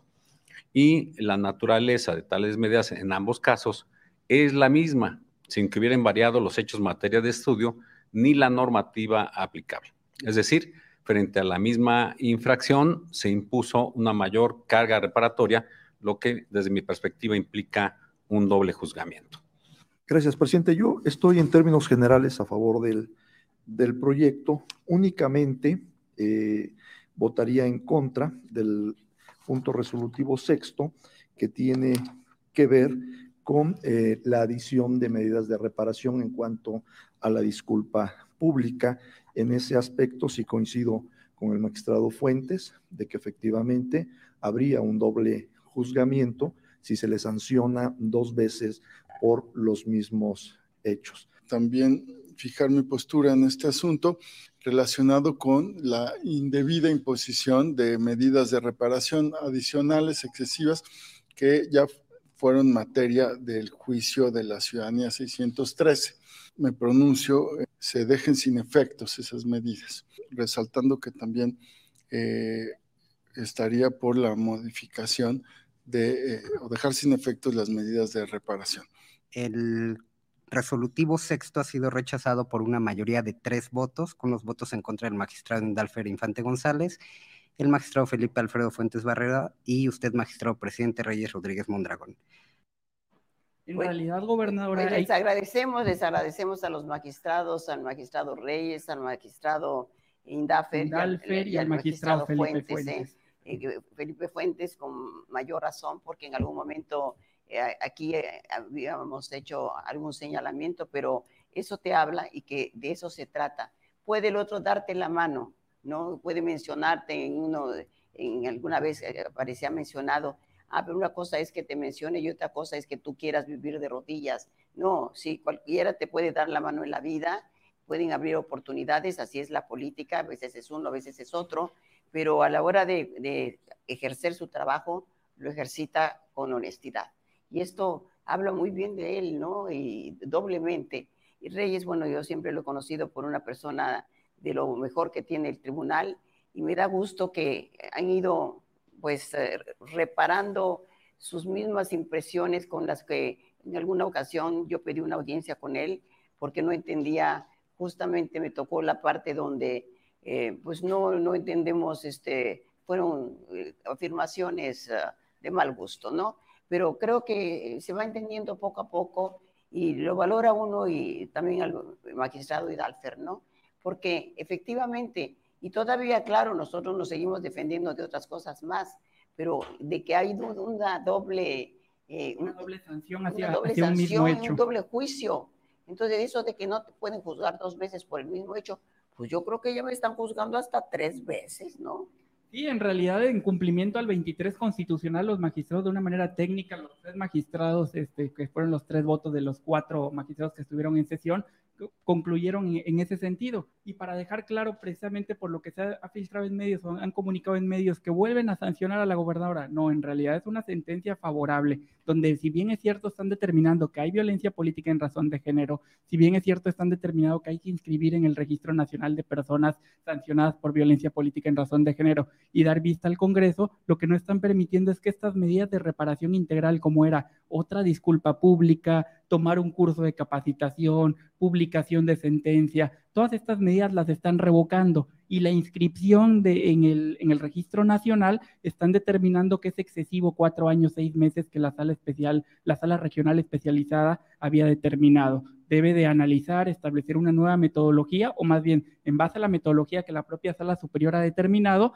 establecer cuál va a ser el tiempo de inscripción. Y citan un, un antecedente que es, el, de, el de Cuadri, donde en su momento habían determinado seis meses. Entonces está acotando ya bastante a la sala regional especializada que tendrá que volvo- volver a conocer del asunto y los parámetros por los cuales en un inicio la habían sancionado de manera excesiva, la sala superior los está revocando, por eso es que la sentencia es favorable y ahora será la sala especial, la sala regional especializada quien tendrá que volver a emitir un fallo. Y, y sumado a eso, gobernadora, también dejaron sin efecto las sanciones que se habían interpuesto para, y determinando violencia política en razón de género, en razón a los titulares de la unidad de comunicación social, al titular de TRC por parte Se del gobierno del salvaron, Estado. niños, se salvaron.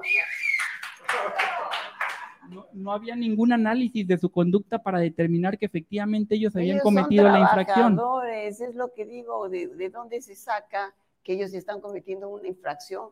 Pero si el pobre Walter ni habla, nomás tiene sus cositas acá, ni oye, ¿no? Entonces, sí, totalmente, totalmente. Y bueno, eso es un paso, uno lo registra. Yo todavía tengo mi punto de vista que hay quiero debatir, vamos a esperar a que dé su fallo la sala regional, que tal parece, pero no es casualidad, que como lo señalamos, eh, era muy claro por esa comidita que le dieron, esa cenita de las 3 de la mañana, y estoy a sus órdenes, y estaré toda la vida, y así prácticamente, ¿no?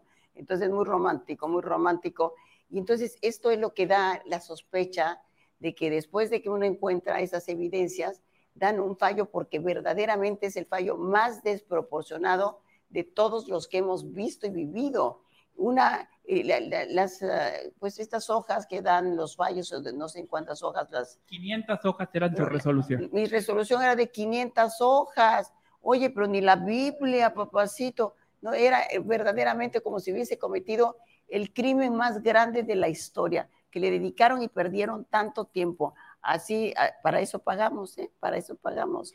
Entonces, pero creo que esto, bueno, nos hace pensar que es posible ir mejorando, como tú dices, teniendo patrones eh, eh, referentes que sean más exactos, que, estén, que haya coordinación entre la sala, entre el IFE, entre el, el INE, entre, el, entre la, sala regional, la y, el, sala y el regional. tribunal electoral. La fecha clave es 13 de abril del 20, 13 de abril del 20. A partir de ahí un decreto del presidente, del licenciado Andrés Manuel López Obrador, se hicieron las modificaciones para que precisamente se considere ya violencia política en razón de género como una infracción, se considere también como un delito, se considere como un elemento para eh, inhibir o un no cumplido si se encuentra sancionado por el delito de violencia política en razón de género para que no puedas acceder a un cargo de elección popular. Entonces, en realidad, a partir del 13 de abril del 2020 se encuentra en norma electoral, en norma penal y a partir de ahí se está construyendo realmente. Tiene poco tiempo, eso es lo que hay que tomar en cuenta y que tal vez eso nos permite comprenderlo mejor,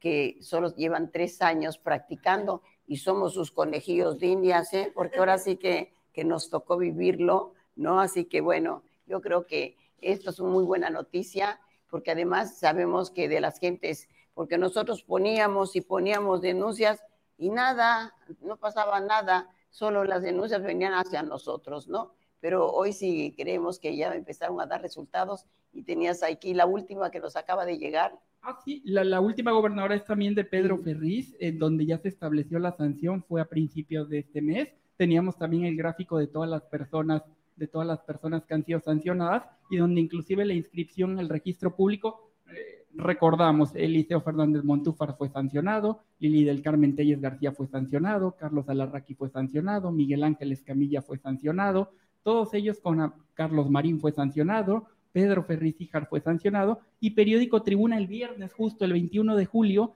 fue la, la audiencia de pruebas y alegatos. Ya el Instituto Electoral del Estado de Campeche cerró el expediente y lo va a remitir al Tribunal Electoral. Entonces es cuestión de semanas, un par de semanas máximo, para que el Tribunal Electoral en el Estado de Campeche emita la resolución en el, en el tema de Periódico Tribuna. Aparte de imponer ya las medidas, hacer efectivas las medidas de apremio como multa, porque invariablemente pues han incumplido las medidas cautelares que tienen, que es la de inhibirse de hacer esas, esos, esas columnas y esos comentarios en general agresivos y que producen violencia política en razón de género en contra de usted. Pero al contrario, parece que les dijeron y ahora más duro, porque ahora todos los días, pero lo van cambiando, pero son muy agresivos, ¿no? Ya es, es como la, lo más vulgar, ¿no? Que puedes tú encontrar en, ya no, no es una diferencia política y que se lleva alguna palabra, no, esto es, ya dedican una columna diaria, diaria, diaria A denostar, a insultar, no hay ya a rigor periodístico. calumniar, eh, no, y se perdió todo. Entonces, yo creo que ya esto ya tendría que haberse resuelto y qué bueno que finalmente pues ya se tomó la, la decisión. Muy bien, Juan. Pues ahí está lo que dice Laida Sansores, hace un par de aclaraciones y, y fíjense lo, lo curioso, para ella el magistrado Reyes Rodríguez Mondragón es de lo mejor que hay. Eh, Reyes Rodríguez Mondragón, recordemos que trabajó con Felipe Calderón.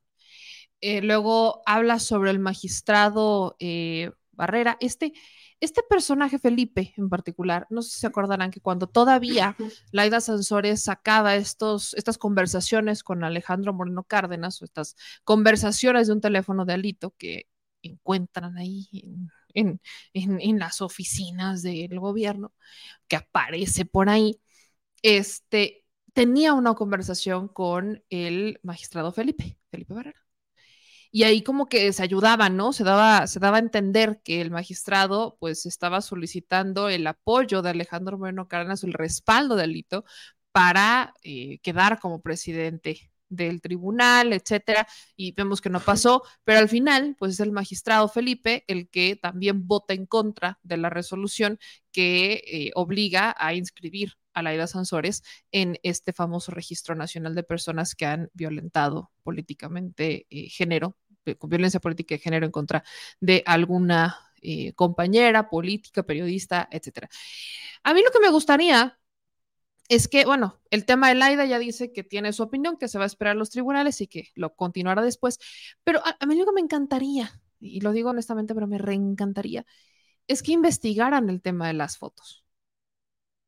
Porque recuerden que todo esto sale a partir que Laida Sansores denuncia que en este mismo celular encontraron packs, ¿no? Las fotos de algunas legisladoras del PRI. Bueno, a mí me encantaría que investigaran estas, eh, este material, que investigaran si fue por una extorsión, si fue a cambio de algo, si las forzaron. A mí me encantaría que se hiciera esa investigación. Me encantaría. O, o incluso si ellas lo hicieron por gusto, por placer, pues está bien. Pero me encantaría que esa incógnita se resolviera porque si Alejandro Moreno Cárdenas, si las conversaciones que ha publicado Lea Sansores son ciertas, Alejandro Moreno Cárdenas utiliza a las mujeres como quiere. Entonces, allá, a mí me encantaría que eso se resolviera y que fuera investigado, pero bueno, sabemos que, eso también es algo complicado que pase. Al respecto del martes del jaguar, pues también Laida Sansores eh, cuestionó a los priistas, porque no hay martes del jaguar en el que no se abre de los priistas.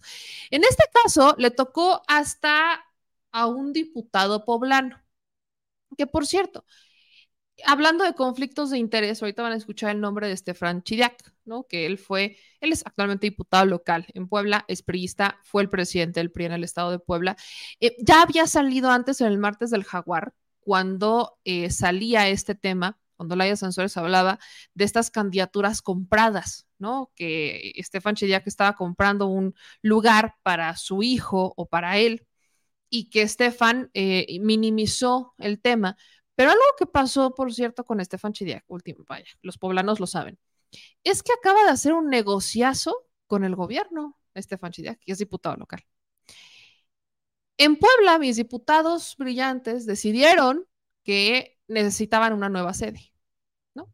Porque el Congreso local no es suficiente. El Congreso, la sede contemporánea, clásica, barroca del Congreso, no es suficiente. Un edificio histórico no es suficiente. Entonces están aplicando la del Senado de la República. ¿Se acuerdan que el Senado tiene dos sedes? La sede de, eh, que está en el centro, que es la, la, la original del... Ajá, la, bueno, ni siquiera es la original, son tres sedes las que tiene el Senado. Hay una en Palacio Nacional, hay una este, que es la de Jicotencat, y está la que todo el mundo conoce, que está en Paseo de la Reforma. Entonces, están aplicando la misma, ¿no? Están aplicando la misma. No es suficiente con las instalaciones barrocas, así que decidieron hacer unas nuevas bien modernas ahí por los fuertes, en Puebla, literal, junto a los fuertes. Pero resulta, resalta y acontece que el terreno que compraron era de la mamá de Estefan Chidiac.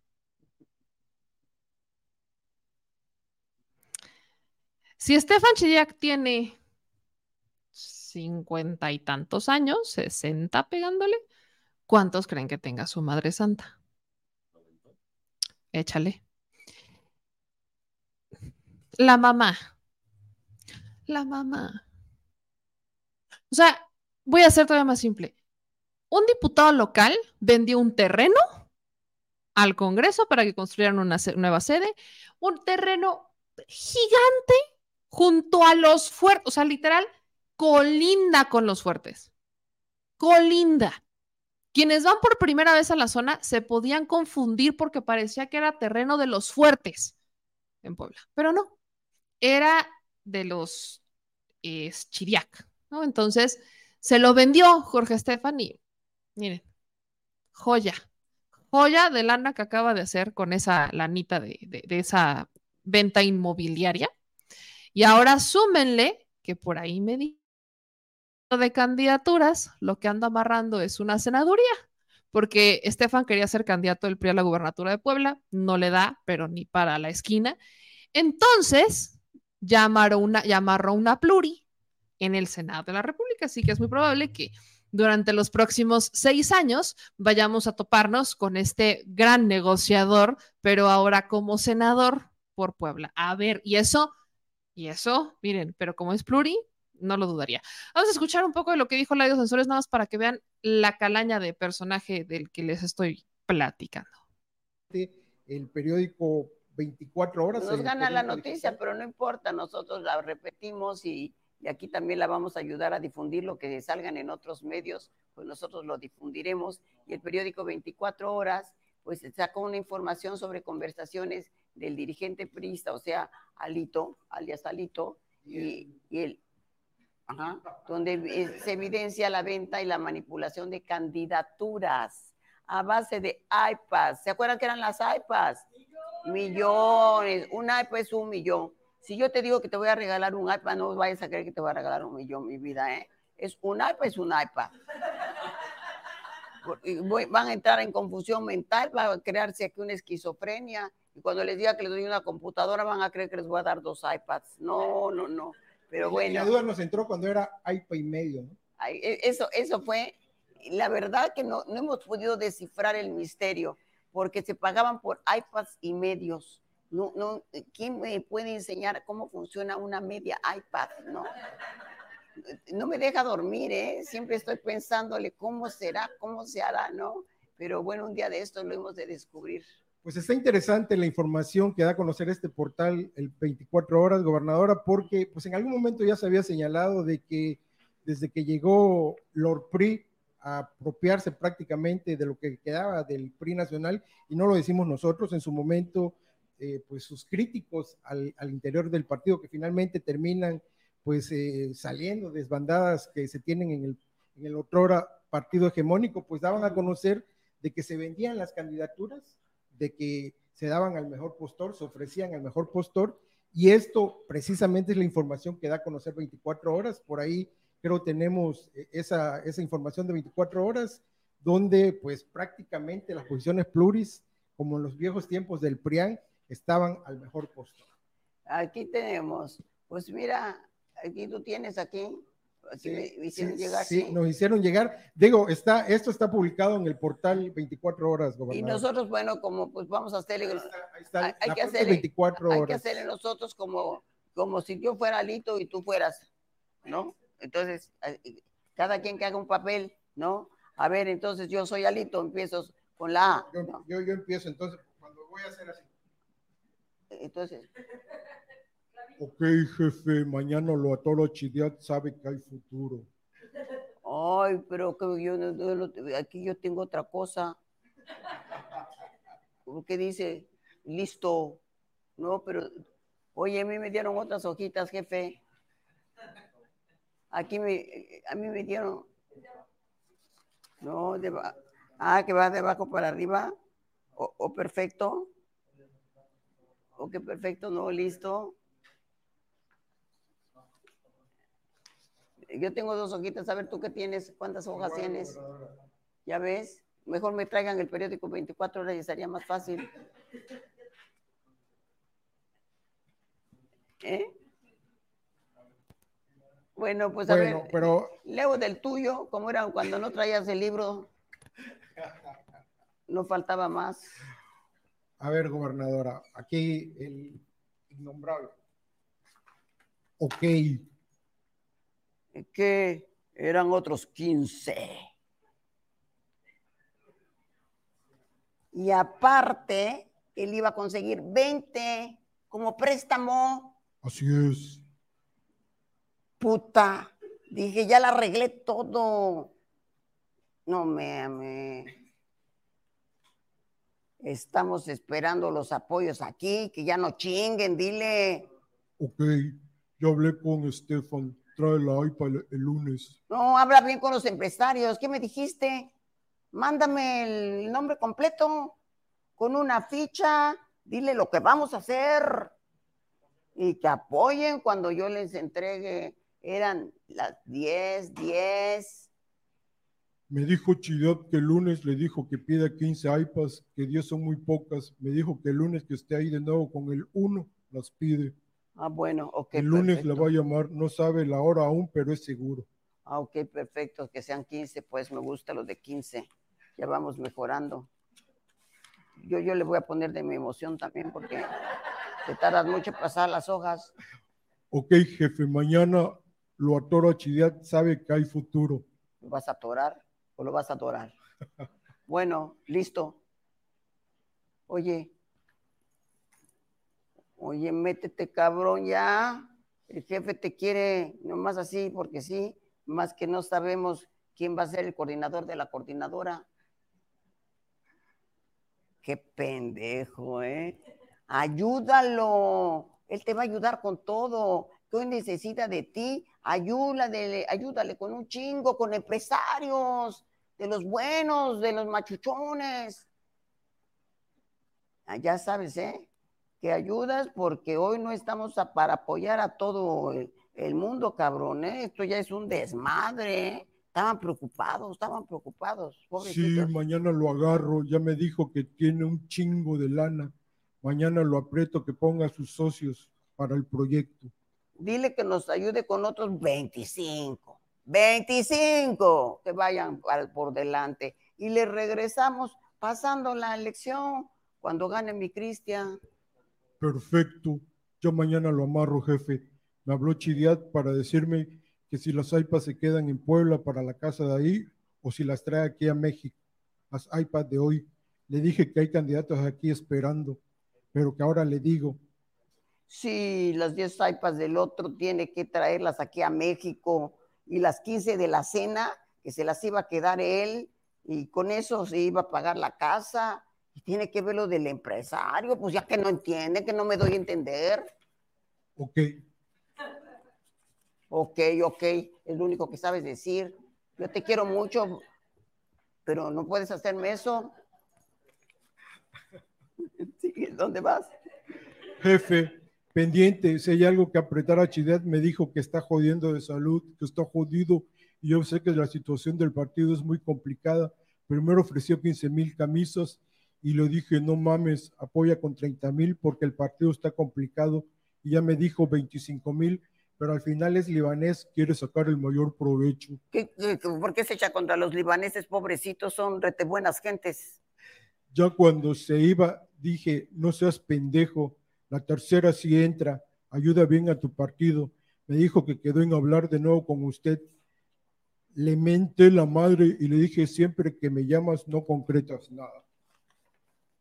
Uy, bueno, sa- saludos, bien, bien, ya tranquilízate, tranquilízate, porque luego no nos van a dar, pero ni una chingada de, de iPad, ¿eh? Oye, y ya está fuera ahí la Sandra, ¿cómo quedamos? Sí, yo. Y yo ya sabía, ¿será que ya no está? Aquí tengo el Estefan, acuerdo. ya, Estefan, Estefan. Aquí tengo el acuerdo. ¿Y, y, la, ¿Y la Cintia? ¿Ya la pusiste? Sí, Cintia, sí. Ah, bueno, ok, ok. A Estefan no le he dado de baja hasta que usted me indique. Ok, bien, bien, bien, bien. Bueno, vamos, vamos cuando, cuando se, se, se ocupe esto, ese, ese problema, ya lo veremos. Si sale con su estupidez, que compito. Pues sí que compita, ¿qué vamos a hacer, verdad? Ni modo. Así, compadre, pero así vamos muy bien. Con hartas iPads repartiendo. El INE no podrás investigar. Ese fue un dinerito extra de miles de iPads que se repartieron. Estos venían de Puebla. Aquí vinieron de Cinépolis, de cuántos otros lugares. Pero además, gobernadora de Sandra Vaca, de la que hablan, pues es la, la que fue defenestrada cuando los famosos tratantes de Blanca, las tratantes de Blanca en el PRI capitalino. Ella, pues fue defenestrada primero como diputada en la Ciudad de México, luego como premio de consolación, pues había pactado ya una diputación federal plurinominal y al final la defenestran para que una subalterna de llegue por otros tres años más. Oye, me está gustando mucho como tu voz así se parece mucho a la de, ¿eh? Si habla, o si habla, ¿eh? Si se te oye bonito, se te oye bonito, te felicito, ¿eh? Fuiste, lo hiciste muy bien, lo hiciste muy bien, ¿eh? Ya sabes, ya sabes Sí. que se te quiere, se te quiere, ¿eh? Mi, mi ley mordaza se te quiere. Lo que pasa, gobernadora, y lo sancionable. No, yo no y soy lo- gobernadora, yo soy Alito. ya, ya me gustó, ya me quedé en el papel, ¿eh? Todavía dice, sáqueme, sáqueme, sáqueme, sáqueme. Lo lamentable, gobernadora, es que al final del día estos personajes políticos compran sus encomiendas, sus cargos políticos y no llegan a servir al pueblo, llegan a servirse. De tal manera que, por ejemplo, en el caso de este de Estefan, pues ahorita está inmiscuido, de acuerdo a lo que dice el portal 24 horas y a lo que se ha mantenido aquí, pues de que prácticamente ha hecho lo que Alito y hacían, y ya están comprando terrenos a la Universidad de Puebla a precios muy bajos, invierten 9 La- millones y sacan más de sistema. 89, 90 millones y lo peor, pues utilizan a familiares y utilizan pues precisamente las estructuras del gobierno de la que llegan a servirse.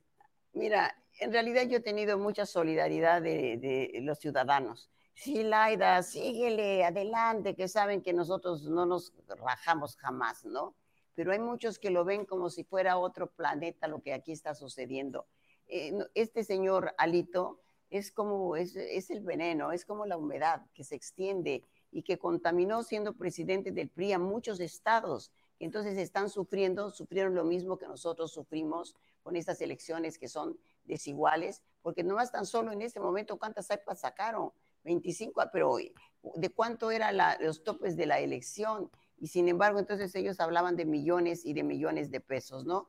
Y pues Estefan Chiriac, diputado actualmente también de representación proporcional en el Congreso de Puebla, junto con el otro diputado este y el otro diputado Alito, pues hacen que, que, que, que, que abanico de diputados, ¿no? Pócar de diputados, este, tranzas, ¿no? O sea, prácticamente lo peor y lo peor de todo, gobernador, es que parece ser que van por posiciones plurales. O sea, para de aquí para la eternidad, ¿eh? Bueno, por eso, muchachos, nosotros por lo pronto. Pues ahí está lo que dice Laida Sansores en el martes del Jaguar. Yo solo voy a hacer esta, esta, este agregado de información. Les decía el caso de Estefan. Bueno, pues no solamente vendió el terreno de su familia al gobierno del Estado, la negociación se da, quiero hacer esta aclaración, con Barbosa, ¿no? La, negociación se hace en tiempos de Barbosa, pero hasta ahorita se destapa la noticia. Y es un predio de 12 mil, a ver, aquí tengo la 12.855 metros cuadrados. 12.855 metros cuadrados, este es el predio. Es más, a ver si vamos a poner Maps. Vamos a poner el Google Maps para que ustedes le, le, le calen, ¿no? Vean de, de, de, qué estoy hablando. Yo le, le dimensionen al predio. A ver. Los fuertes. El fuerte de Puebla. Bueno, ya saben que yo soy bien reimaginativa. Maps. Que se los voy a poner para que dimensionen de lo que estoy hablando. Los fuertes. Muy bien. Todo esto es los fuertes, toda esta parte, todo lo, todo lo verde son los fuertes. Y nada más déjenme, le calo por dónde está la calle, Avenida Ejército, no, por acá no es. No, no, no. A ver, déjenme, le hago, le retiro el zoom. Muy bien. El predio del que estamos hablando está por aquí, está en esta parte de acá. Aquí están los fuertes, o sea, esta parte son los fuertes, todo esto son los fuertes, estos son los fuertes, todos los fuertes, todos estos son los fuertes. Esta es la calle 5 de mayo, ajá, esta es la 5 de mayo. Entonces, yo acordándome cómo llegar a los fuertes desde aquí. Muy bien.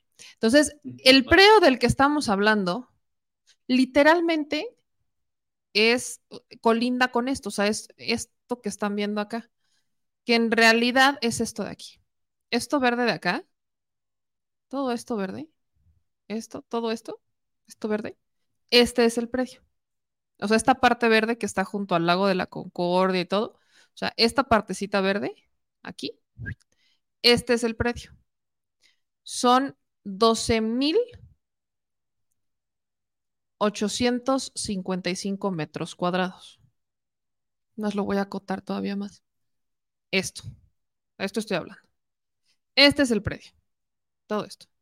Son 12.855 metros cuadrados. Ahora, la esposa de Stefan Chidiak, échense esta, que es la joya de la corona.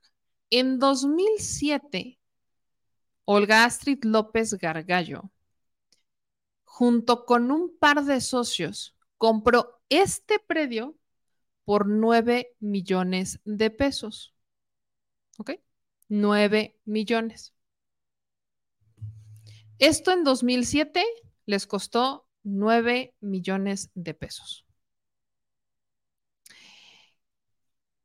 Y la inmobiliaria se llama Inmobiliaria 2015, así se llama, eh, la empresa inmobiliaria, cuya socia principal es la mamá de Stefan Chidiak.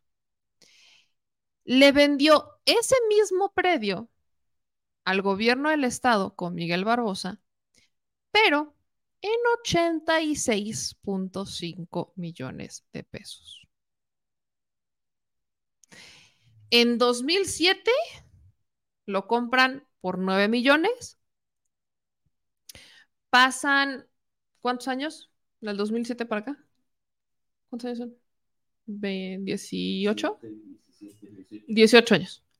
18 años después, el predio ahora vale 86.5 millones de pesos. según el registro catastral. Para, o sea, eso es lo que se para. Para simplificar la transacción, hablemos que el predio que está ubicado en la zona de los fuertes de Loreto y Guadalupe se compró a 700 pesos el metro cuadrado y se vendió a 7,270 pesos el metro cuadrado. 18 años después. Yo sé que muchas personas dicen, es que esta es una zona histórica y está Casa Puebla, lo que ustedes quieran. Sí y no. En realidad, esta zona, de no ser por los fuertes, de no ser por Casa Puebla, sería una zona de un nivel e, socioeconómico medio bajo. 12 mil metros cuadrados. 12 mil metros cuadrados es lo que se vendió eh, a 86.5 eh, millones, o sea, 86.5 millones de pesos es lo que se vendió. Ahora, hay una nota que es el lado B, en donde cuestionan el crecimiento inflacionario, que fue del 94.5% entre el 2007 y el 2022, año en el que se concretó la compra por el gobierno del estado de Puebla. Eso quiere decir que el costo del metro, del metro cuadrado en la zona en realidad debería de costar 1.360 pesos. O sea, con los incrementos de ya pasaron 18 años, o sea, o sea, todo lo que va, conforme va creciendo, en realidad el metro cuadrado de la zona cuesta 1.360 pesos. Pero la inmobiliaria de la mamá de este diputado local lo vendió a un sobrecosto de 434%.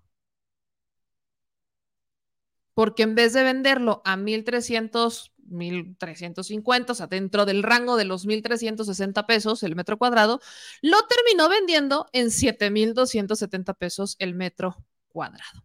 Este es un negociazo, o sea, vamos a ponerlo tal cual.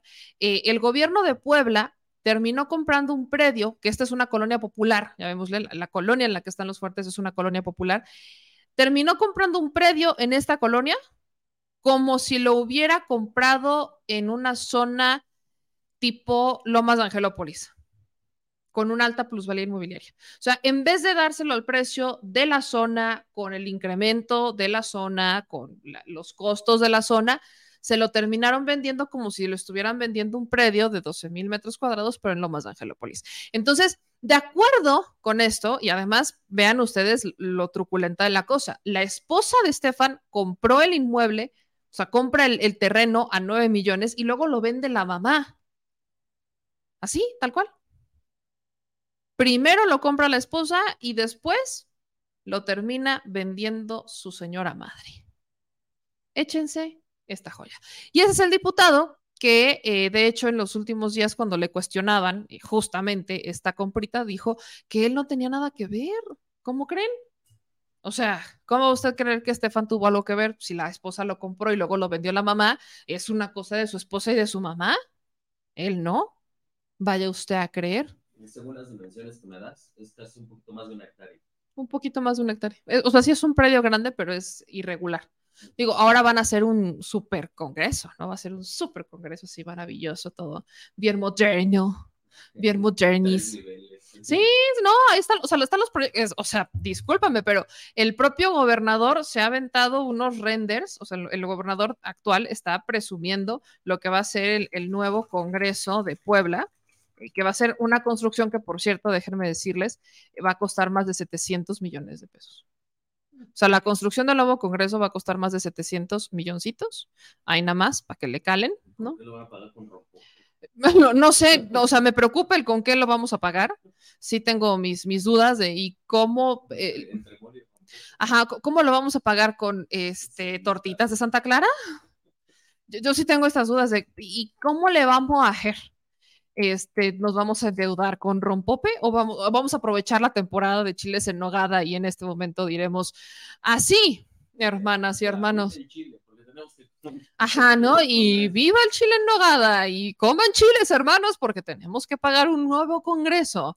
Tenemos que pagarlo, por favor. O sea, ustedes háganme el favor de, de entender mi preocupación. Hay que pagar el nuevo, eh, el nuevo congreso. Hay que, y vaya, y todos los diputados del partido, de todos los partidos, están celebrando la primera piedra. Y es que ahora tendremos un nuevo congreso. Y es que ustedes no se imaginan qué joya, qué chulada, qué maravilla del nuevo edificio que va a estar listo y aparte échense esta supuestamente el 30 de junio del próximo año. O sea, construcción en tiempo récord.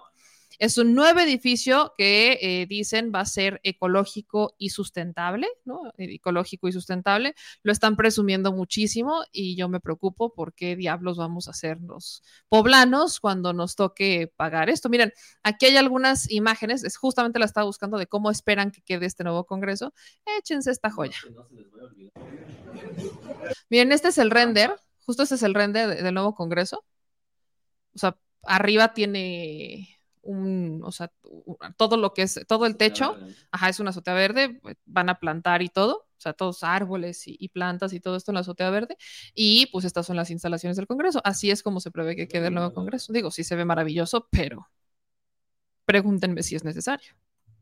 Están como cuando nosotros las mujeres vemos algo que nos encanta, que no necesitamos, pero decimos, "L- no, no lo necesito, pero lo necesito. Bueno, así están nuestros diputados en Puebla, de no lo necesitan, pero lo necesitan, y pues hicieron una y aprovecharon una comprita que hizo el gobierno de Puebla, Barbosa, antes de, de fallecer, de, pues un- una lanita, ¿no? Con un, la familia de un diputado local que le encanta vender o más bien comprar pluris, porque pues entre él y su hijo, ¿de qué van a vivir? Óigame, ¿no?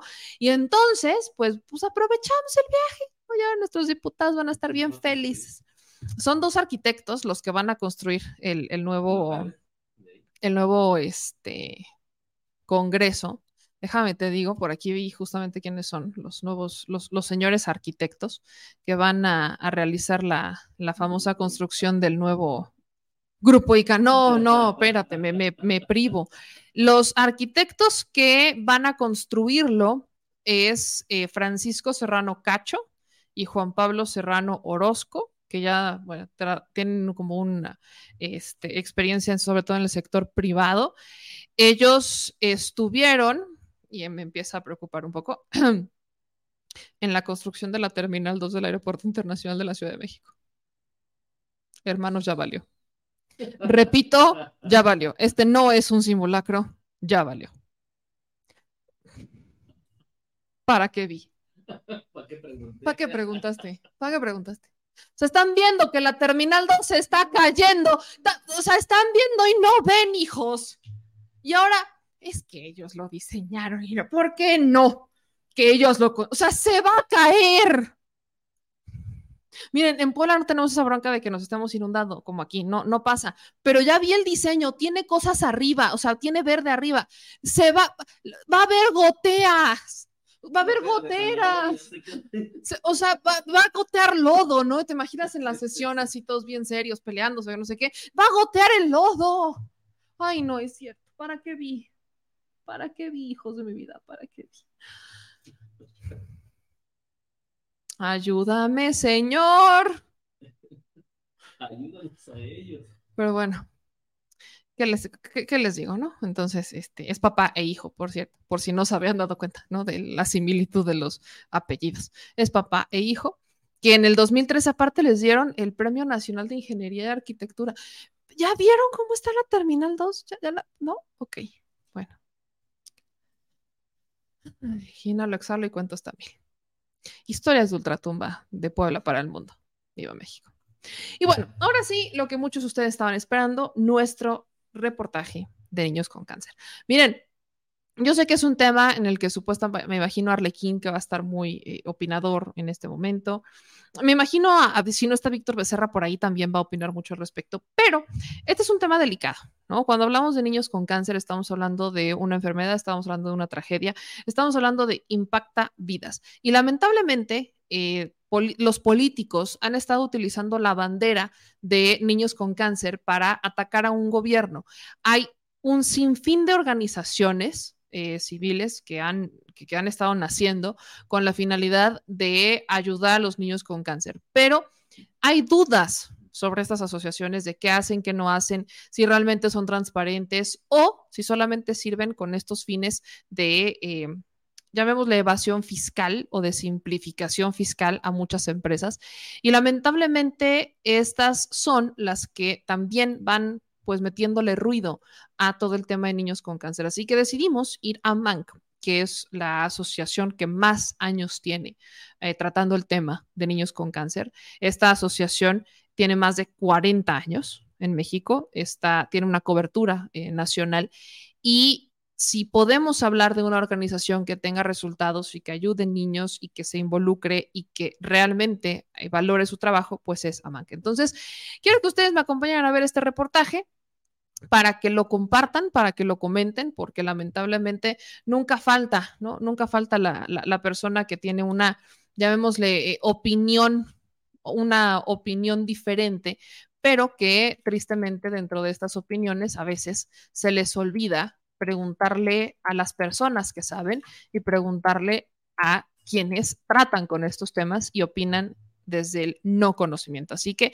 acompáñenme y ayúdenme a compartir, por favor, esta nota sobre AMANC, este recorrido que hicimos para despejar sus dudas sobre el tema de niños con cáncer, para despejar sus dudas sobre el tema de los medicamentos y que a partir de este momento, pues podamos crearnos una, generarnos una opinión propia sin eh, tintes políticos y siendo bastante concretos con lo que realmente está pasando con los niños con cáncer. Así que ayúdenmelo a compartir y sobre todo compártanselo a su panista de confianza.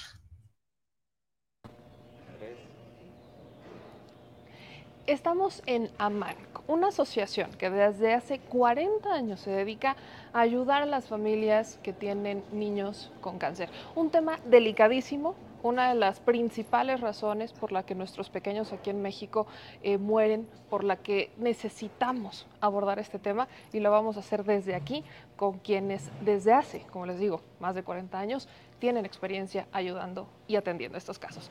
Síganme. Estamos en. Quiero que vean las instalaciones, porque lo primero que. Cuando llegamos y lo primero que vimos, la verdad es que es este mural muy bonito. Y creo que esta frase que dice: confía, todo estará bien, es una de estas frases que te, vaya, te motiva, te alienta, te da esperanza. Y recordemos que estamos hablando de niños, estamos hablando de pequeños y de personas que cuando les llega esta enfermedad, la verdad, sí, si de por sí a, a un adulto, a un joven o vaya, alguien mayor de edad, imagínense lo que se siente, que te digan, tengo cáncer o tienes cáncer. Ahora imagínenselo a un pequeñito cuya vida apenas está empezando. Entonces, la la cosa definitivamente es, eh, es triste, es deprimente. Y llegar y ver este mural y estas frases de nunca dejes de creer, de cada día, cada, cada nuevo día, hay una estrellita más en tu corazón o el de confía, todo estará bien, creo que es una gran manera de empezar a hablar sobre esto. Y para ayudarme con este recorrido, y ahora sí que datos puntuales, estoy con Roy, que es el director de comunicación y que nos ayuda con todo esto. Roy, muchísimas gracias por recibirnos aquí en Amanc. No, gracias a ustedes por, por venir. Cuéntame un poquito sobre la misión de Amanc. Bueno, nuestra misión es eh, contribuir a elevar la calidad de vida de estos niños que pues, están padeciendo cáncer y eh, pues también apoyar a las familias, ¿no? en todo este proceso y lo hacemos en tres fases de, de la enfermedad. Vemos por el antes, por el durante y los apoyamos también después que terminan su tratamiento, los seguimos apoyando. Entonces, Hablamos un poco de esta historia de Amang y corrígeme un poco porque ahora sí hice mi tarea. Eh, tengo entendido que Amang se funda justo con la, la causa de la, la fundadora y su hijo. Sí, exactamente. Pues todo comenzó como un emprendimiento personal de la, de la señora Alejandre, nuestra fundadora. Y, y bueno, pues eh, ella comenzó hace 40 años en su domicilio particular. Vivió, este, eh, tuvo, un o sea, tuvo una experiencia personal, tuvo un niño con cáncer, Pablo. Y, y bueno, ella vio todas las dificultades que las familias, te estoy hablando de los 80s, pues vivían. O sea, que los- las familias que, que tenían un hijo con cáncer vivían y eso la motivó eh, eh, a ayudar. O sea, su hijo lamentablemente no, no pudo sobreponerse a una leucemia y comienza este viaje que fue a Manc hace, hace ya 41 años, este año cumplimos 41 años. Y eh, bueno, hemos, hemos ido creciendo poco a poco, todo comenzó en su domicilio particular, después tuvimos un- una casa, después eh, tuvimos nuestro primer albergue y hasta tener esto. Esto prácticamente lo, lo tuvimos en los años 2000, entonces no tiene más que veintitantos años, 23, 24 años eh, aproximadamente. ¿Cuáles son los alcances de Amang? Eh, Quiero que, que- que justo vayamos eh, dándole a la audiencia a entender por qué Amang, que quizás no es la única, pero creo que es pionera en Mm. el trabajo con familias y con niños y niñas que lamentablemente no tienen cómo enfrentarse a esto, que es bastante difícil. Entonces, ¿cuál es el alcance que actualmente tiene Amang? ¿Hasta dónde puede llegar Amang? Bueno, como te comentaba, nuestro objetivo es contribuir a, a elevar la calidad de vida de estas familias. Nuestro alcance eh, se enfoca sobre todo en familias que tienen bajos recursos, es decir, familias que están en una vulnerabilidad social baja y no cuentan con pues, seguridad social, etcétera, ¿no? Entonces, son familias que necesitan mucho este apoyo y sin el apoyo de AMANC, pues no podrían este, pues, solventar muchos gastos que lleva eh, la enfermedad, ¿no? desde viajar aquí hasta la Ciudad de México, ir a los, a los hospitales, el transporte, las comidas. Hay veces que les piden pues, estudios médicos, no tienen para pagar esos estudios médicos, etcétera.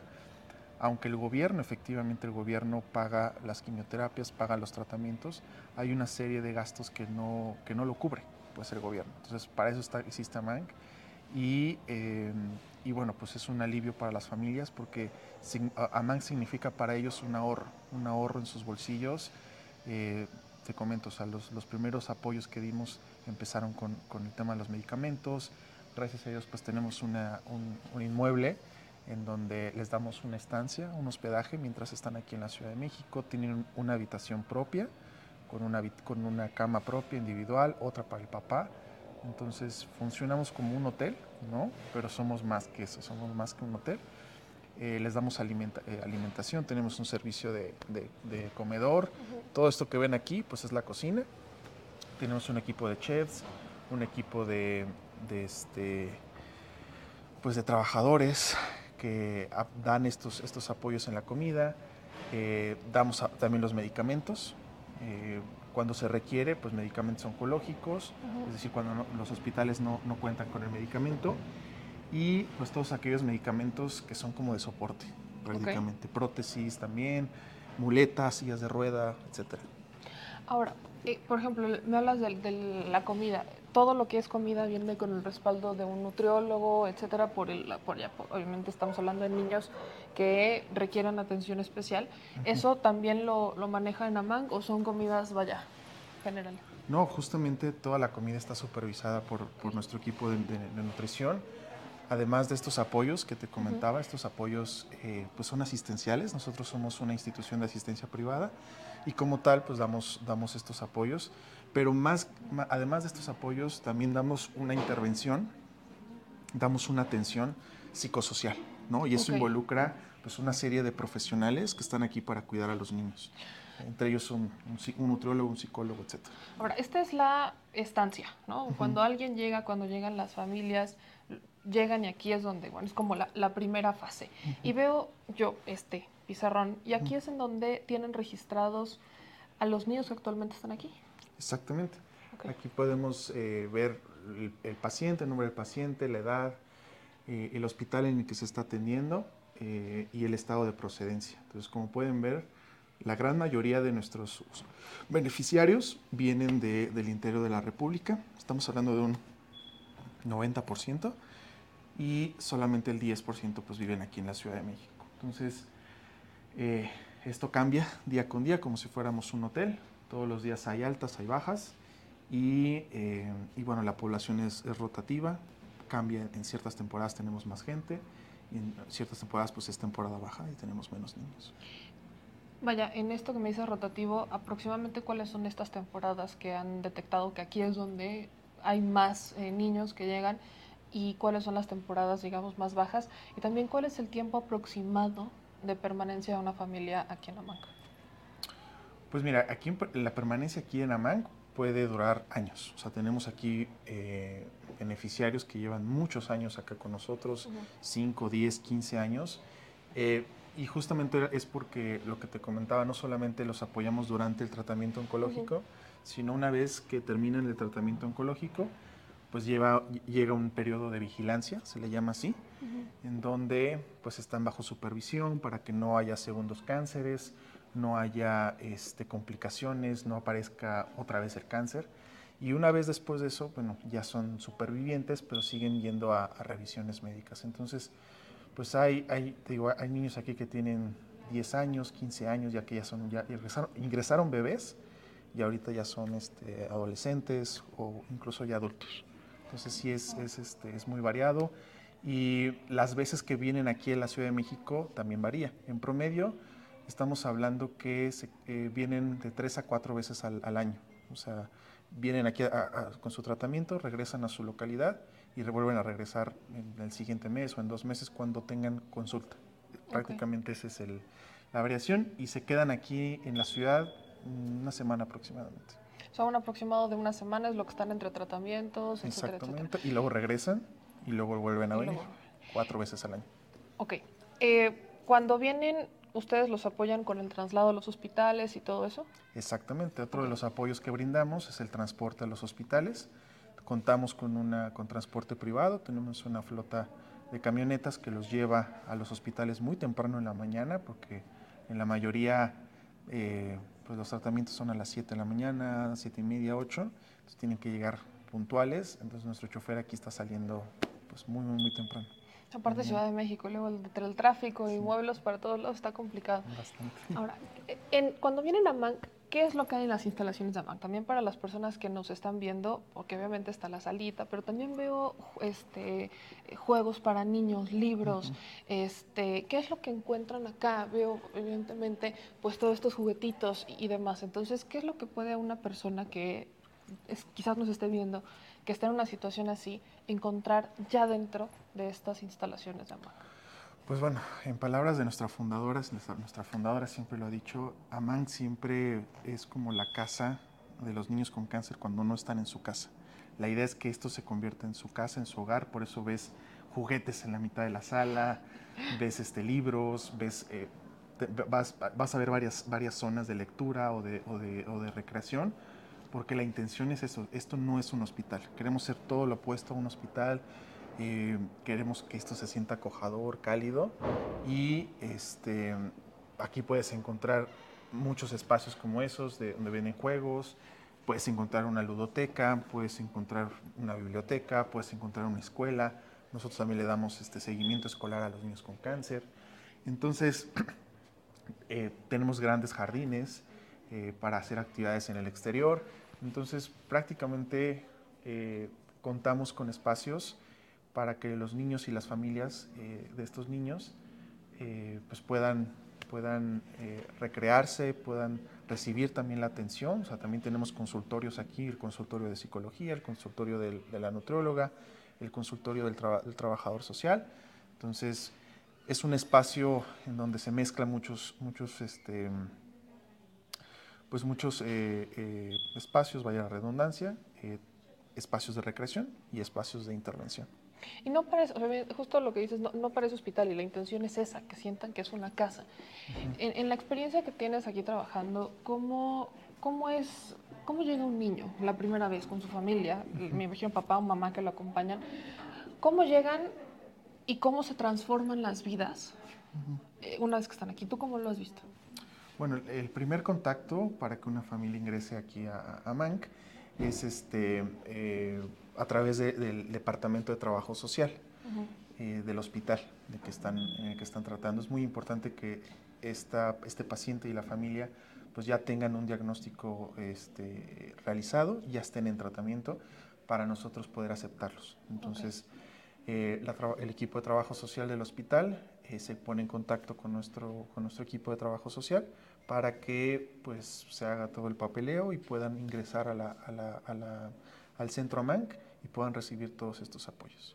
¿Hay otras instalaciones de AMAN en otras partes de la República Mexicana? Digo, yo sé que así de grandes quizás no, pero que en otros lugares puede haber algo así. Te lo pregunto porque a veces, vaya, si de por sí es complicado imaginarte el traslado desde, no sé, Chiapas hasta hasta acá, ¿cuántas personas que sí lo hacen, pero hay posibilidades o se ha acercado AMAN a otros estados?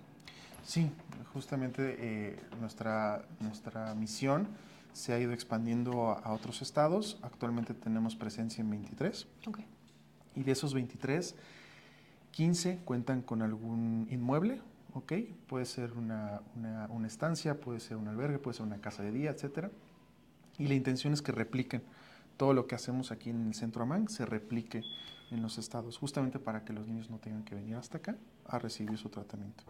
Entonces, sí son 15 casas que cada una, cada, cada, cada capítulo, cada sede en los estados, eh, pues administra y ve la manera de, de- de tener los recursos para poder ampliar su- sus servicios y su cobertura. ¿no? Eh, entonces, pues es una gran ventaja que tenemos hacia otras instituciones, ¿no? que tenemos una presencia a nivel nacional y eh, en conjunto, o sea, si, jun- si juntas el trabajo realizado por las 23 más la Ciudad de México, pues no hay una institución en México que impacte a tantas familias. Estamos hablando de 3.000 niños eh, al año, ¿no? Con sus familias. Entonces, pues sí, somos, somos una red, somos una, una, eh, un sistema de organizaciones que, trabajan de manera autónoma y, tienen esa capacidad de apoyar a, tantos niños. Wow, 3.000 niños al año se me hace, es una cifra bastante, bastante fuerte, bastante Sí. impactante cuando la empiezas a, a analizar que es al año. Ahora, ¿podemos ver una de las recámaras? Sí, para claro, que la gente adelante. pueda ver más o menos cómo, cómo viven cuando Sí, están sí, aquí. sí. Claro, por supuesto, aquí tenemos una, una este, habitación. Pueden pasar a verla. Y así, o sea, es- e- estas son las habitaciones, prácticamente así Sí. están todas. Ok. Entonces es la cama de el niño y la de su papá o mamá, el que venga a acompañarlo. Exacto. Ahí la, la segunda cama es para el cuidador primado, primario. Perdón. Normalmente es la mamá, pero hay ocasiones que viene la abuelita, viene el abuelito, viene el tío, la tía. Entonces, el papá, obviamente, pero el 80% son, son mamás. Son las mamás. Ahorita que me dices eso, creo que es importante también decirlo. En proporción, ¿cuántos papás llegan a acompañar a sus hijos? Pues yo creo que el, el porcentaje está entre 80 y 20, más o menos. No, El 80-85% son, son, son mujeres y sí hay una, una minoría que son, que son papás. Normalmente el papá es el, el, el, pues el sostén de la familia, es el que, el que está apoyando con, económicamente, pero la mamá es la que está cuidando y lleva todo el proceso de, de recuperación del niño lo, lo más cercano posible. Cuando están acá, eh, ¿cuáles son los, eh, con qué gastos corre la familia que, que no cubre a banca? Pues prácticamente son mínimos. Probablemente mm, los taxis, a lo mejor el taxi de aquí a la central de camiones, que muchas veces también las familias nos piden apoyo, que no tienen. Mm, otro gasto que puede correr por parte de la familia, pues a lo mejor las colaciones o los pequeños snacks que la mamá o el niño puedan tener en las mañanas. Eh, pero prácticamente son mínimos, o sea, prácticamente no hay un gasto de bolsillo considerable que la familia tenga que desembolsar para que su hijo pueda seguir en tratamiento. Prácticamente lo cubrimos todo, incluso hasta los snacks. Después del desayuno que se les da, se les da su pequeño box lunch para que puedan aguantar todo el día. ¿Cómo le hace a MAN para sostenerse económicamente? ¿Cómo es la, la- la el financiamiento de la asociación? Pues tenemos diferentes vías de, ingresos. eh, todas, absolutamente todas, provienen de donativos, donaciones. Eh, y pues son 40 años y gracias a estos 40 años de mucho trabajo hemos creado un prestigio y un renombre eh, pues, pues singular en México. Hay mucha confianza por parte de empresas, de marcas y sobre todo pues de, de otras fundaciones que también nos apoyan. Eh, entonces prácticamente vivimos de, de esas, de, de- esas conexiones, de esas, de esas redes que nos siguen apoyando, muchos donantes de muchos años y prácticamente eh, aquí en la Ciudad de México, en- en la sede, estamos hablando que nos respaldan cerca de 100 empresas, 100 empresas y marcas que todos los años aportan un granito, ¿no? ya sea en efectivo, ya sea a través de donaciones en especie, etcétera, etcétera. ¿Cuáles son las donaciones, las donaciones en especie que más llegan a recibir? Sobre todo despensas, comida, despensas para las familias, porque otro de, las, de los apoyos asistenciales que damos son despensas para que pues, el- el- la familia, el pequeño, pueda regresar a su localidad y pueda pues, seguir con la dieta que le, llega, que le deja el, el nutriólogo. ¿no? Muchos niños llegan con desnutrición, muchos niños llegan con malnutrición, entonces pues eso, eso pega mucho la recuperación del tratamiento oncológico. ¿no? Entonces, a- sí damos estos apoyos de despensa para que pues, puedan seguir este, llevando una dieta adecuada en sus localidades. Ahora, lo que quiero preguntar, creo que es de las preguntas que más luego llegan a tener en la audiencia y sobre todo en estos tiempos post-COVID y con toda una transformación en el sector público. ¿Con qué corre el gobierno? ¿Qué es lo, ¿Cuál es el rol del gobierno con las familias que tienen niños con cáncer y que no tienen recursos? Bueno, el, el, rol del gobierno es muy importante. Eh, hubo una transformación a partir del año 2000 cuando se instaló el seguro, el seguro popular. A partir de, bueno, se siguió, se fue transformando en, otros, en otras figuras, pero prácticamente el apoyo del gobierno a partir de, de esas fechas ha sido este, pues, pagar los tratamientos oncológicos. ¿no? Eh, pero sí eh, tendríamos que, que revisar todos esos gastos, pues que no, no, el gobierno ya está fuera de su, de su jurisdicción, por así decirlo, de, su- de sus alcances, y pues todos esos gastos son los que asume, que asume AMAN, ¿no? Eh, pero sí, digamos que está limitado, el, el rol del gobierno está limitado al tratamiento tratamiento oncológico, que es lo más caro, o sea, también, también seamos honestos en esa parte, es lo más caro, es lo más urgente, es lo que más in- inmediatamente necesita el niño para, para recuperarse, pero no lo es todo. O sea, el niño necesita y la familia necesita una serie de, de un acompañamiento eh, pues psicosocial para que pueda recuperarse. Anímicamente te bajonea mucho. Te digo, las, muchos niños vienen con desnutrición, con malnutrición, eh, cerca incluso de diabetes. O sea, hay- tenemos que analizar el contexto social en el cual se, se- se encuentra la enfermedad y eso es donde nosotros queremos incidir. ¿Cómo pega? Digo, vamos a, a seguir con todo el recorrido porque son instalaciones eh, bastante grandes. Y lo, lo que te quiero preguntar es cómo pega, por ejemplo, que un niño venga con diabetes o que venga con desnutrición y que tenga un diagnóstico de cáncer. Bueno, eso pega muchísimo, pega, pega bastante porque pues, no, no es solamente el, el- el cáncer que tienes que atacar, sino eh, justamente la vulnerabilidad social tiene muchas aristas y, y hay que ver en cada una de ellas, ¿no? O sea, desde la parte familiar, la- las dinámicas familiares, si es una, es una familia compuesta por un, un sostén o dos sostenes, papá, mamá, etcétera. O, o sea, son, son muchos aspectos que tenemos que, que analizar y que, y que evidentemente cuando vienen con otras enfermedades como diabetes o, o etcétera se complica mucho. Sí, de por sí el diagnóstico es todavía más complejo. Exacto. Y ahí es en donde es clave la atención psicológica, la atención, eh, vaya, una correcta alimentación y es el fuerte donde entran como a toda esta parte que no es el medicamento como tal o el tratamiento Ujú. eh, oncológico. Ahora lo que te voy a preguntar es el tema de los medicamentos. Me decías que también AMANC ha entrado al quita a la hora de dar medicamentos cuando Sí, claro. las instituciones de salud no, no pueden. ¿Cómo funciona esto? Porque, vaya, eh, vi algo, creo que en alguna eh, cuenta de Twitter, en la cuenta de Twitter de AMANC, han hecho ciertas precisiones sobre el tema de medicamentos y sobre también el tema de funciones de niños con cáncer. Entonces, cuando son los medicamentos, ¿cómo está el tema de medicamentos? ¿Cómo lo aborda AMANC? Bueno, lo, lo aborda de manera local, lo, hablo- lo aborda de manera regional, lo aborda de manera eh, con sus pequeñas, este, digamos así, aristas, porque si en efecto hubo, hubo un desabasto de medicamentos en, nuestro país, medicamentos oncológicos, también tenemos que ser sinceros y ser precisos de que no ocurría en todo, en todo el país. ¿no? Había zonas, sectores, regiones en donde pues, era más propenso que existiera el desabasto. Eh, te podemos hablar a título personal, a título de, de la sede en Ciudad de México. Durante este, esta pandemia no tuvimos prácticamente casos de desabasto, muy pocos, muy poco contados, o sea, te los puedo contar con la mano.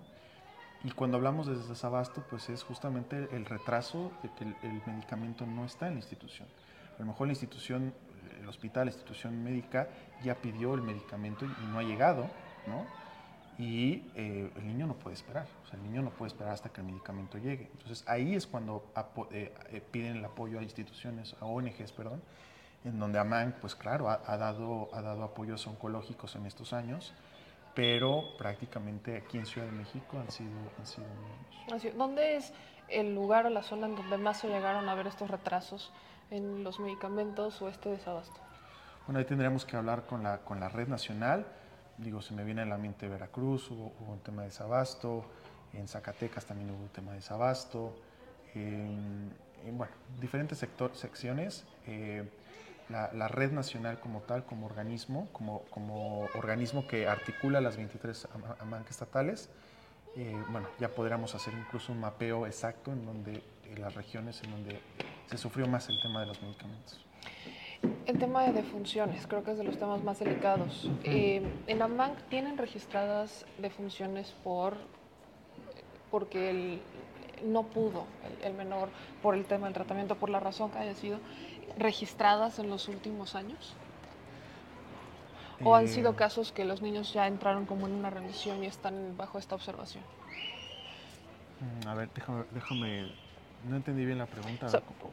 En AMAN, o sea, bajo obviamente la experiencia que ustedes tienen con los casos que ustedes tienen, tienen cifras de niños que lamentablemente no hayan salido avante con el cáncer. Sí, eh, sobre todo se, se- debe a la naturaleza de la enfermedad. O sea, em, la tasa de sobrevida del cáncer infantil en México es del 57%, Ok.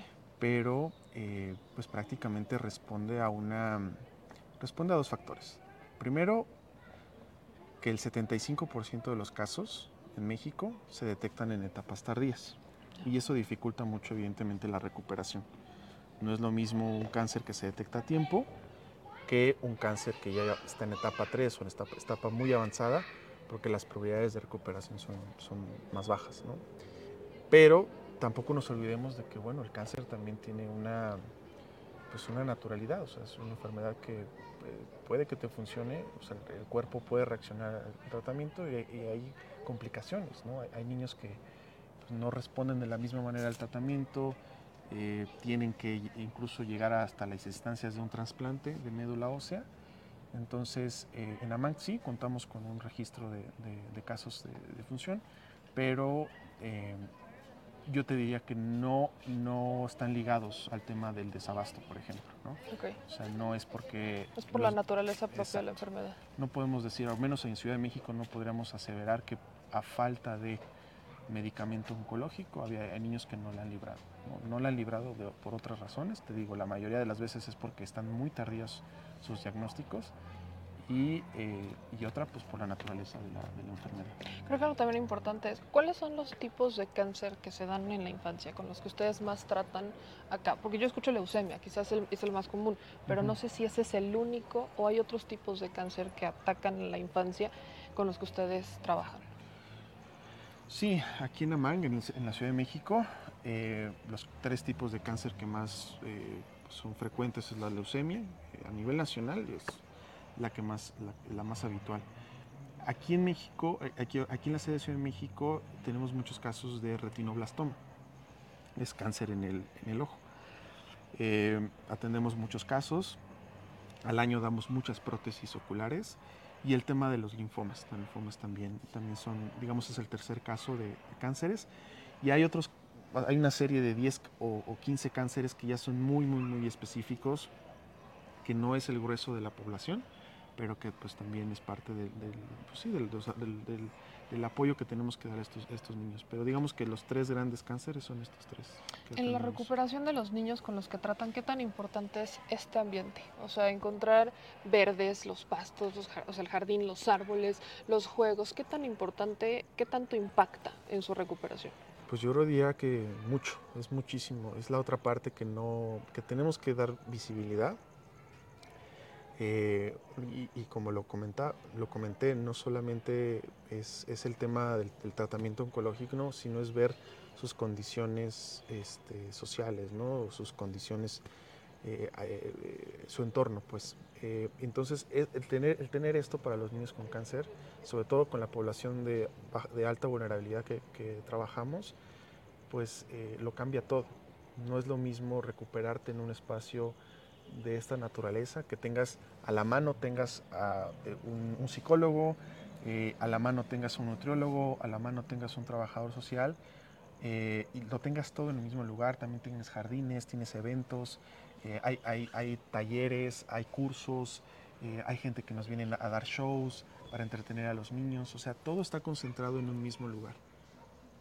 Si no, si no fuera así, imagínate el gasto que tiene que hacer la mamá o el papá para llevar, o sea, trasladarse del- consultorio del psicólogo a un- al consultorio del nutriólogo, ¿no? Y después de ahí a, otro lado. Entonces, el, el- el- el tener todo en un mismo lugar, eh, eso, eso es un apoyo y es una, se ve reflejado en la recuperación de nuestros niños. Además que es complicado, porque a veces, sobre todo cuando tienes, por ejemplo, eh, a las familias que dicen, a ver, e- el, el sector público no te puede dar todo, te da quizás lo más importante que es el medicamento, pero nutrición, psicología, o sea, toda esta parte que es el, el plus, pues a veces cuando no tienes el, el cómo, Ujú. lo dejas a un lado y simplemente no lo, o sea, no vas. Entonces, las familias, evidentemente, su impacto, pues el impacto que puede tener el no tener unas instalaciones así, el no tener ese tipo de atención anémicamente, ahí es en donde más influye. Y esa es la parte que te quiero preguntar. Los niños yo los veía, porque a lo largo de que hemos estado aquí hemos pasado y han corrido niños y los veo contentos, los veo riéndose. Y uno tiende a pensar, y sobre todo dices cáncer infantil, y dices, es que, o sea, no hay manera en que yo me imagine sonriendo con una situación así. Y ves a los niños ser niños Ujú. aquí en Amang. Amang, tú, más bien, Roy, que estás trabajando acá, ¿cómo impacta eso en tu vida? ¿Cómo impacta lo que tú ves, las caras de los niños, los casos de éxito, cómo avanzan en los tratamientos, que tengan estas instalaciones? ¿Cómo impacta el trabajo que hacen en Amang en los que trabajan acá, en ti, por ejemplo? Bueno, pues es, es, eh, es- es algo muy positivo, te llena de, de alegría, sobre todo a la gente que nos gusta eh, pues, eh, ayudar al prójimo, ¿no? O sea, que, nuestra vocación es ayudar a los demás, pues es una alegría inmensa, y más en niños, imagínate, ¿no? En- y aparte en, niños con un sector muy vulnerable, pues es una alegría, una satisfacción enorme. Eh, yo diría que es una, una satisfacción diferente, digo, yo también he trabajado en el sector privado, pero pues son, son alegrías distintas, ¿no? Saber que tu trabajo está impactando directamente en la, en la vida de los, de los pequeños, pues es, es fuerte. Y pues sí, vimos muchos niños que estaban aquí corriendo, jugando, y la intención pues es esa, o sea, eh, son niños, no, eh, son niños que no queremos que pierdan su, su infancia. Eh, sí, el, el- el- hay que romper ciertos tabús de que a lo mejor pensamos en un niño con cáncer y pensamos que es un niño que está desahuciado, que está en la, en la cama, ¿no? Recibiendo su, su quimioterapia. Eh, pues sí, hay casos así, no, no te voy a decir que no, pero pues también hay, hay que ver que no todos esos casos son así, ¿no? O sea, la mayoría son niños sanos que, que intentamos este, que, cuando, que conforme avance la- la- el tratamiento, las quimios o las radios, pues les pegue menos, ¿no? Al principio, pues sí, no, cuando estás en la primera etapa, pues no, a lo mejor no, es- no es tan fuerte. Y, y te comento, muchos niños van a responder diferente a la, a la enfermedad, ¿no? Entonces, es- es- eso es este eso es una realidad. Y también decirlo, aquí conviven niños tanto en tratamiento como en pequeños que ya están en, en vigilancia, que ya no están en tratamiento oncológico, pues normalmente son los que ves ahí corriendo, ¿no? Y, y eso les da ánimos a los niños que están en tratamiento. Porque venga otro ya pasó por Exacto. eso y salió, entonces yo también lo puedo hacer. Quiero cerrar con esto. ¿Cuáles son las áreas de oportunidad que tú ves en el largo camino que tenemos como país para tratar el cáncer infantil? O sea, desde el sector privado y el sector público, porque si bien el gobierno tiene una parte importante, también la sociedad tiene otra parte importante. Entonces, ¿cuáles son estas áreas de oportunidad? ¿Qué nos falta para avanzar en el tratamiento y en la atención de los menores con cáncer? Bueno, nos falta unidad, evidentemente. Nos falta eh, unidad entre las organizaciones que, que atendemos al niño con cáncer. Y en esa unidad también va mucho el tema de la transparencia, ¿no? Eh, lo que sí es una realidad es que ha aumentado mucho el, el número de organizaciones civiles que se dedican a ayudar a niños con cáncer. Ha aumentado, vaya, eh, de- desde que fundamos, que éramos la primera hasta ahorita, pues hay muchísimas organizaciones. Pero el tema es cuál es el impacto que le estás dejando a la familia, ¿no? Y, y ahí está la clave del tema de la transparencia.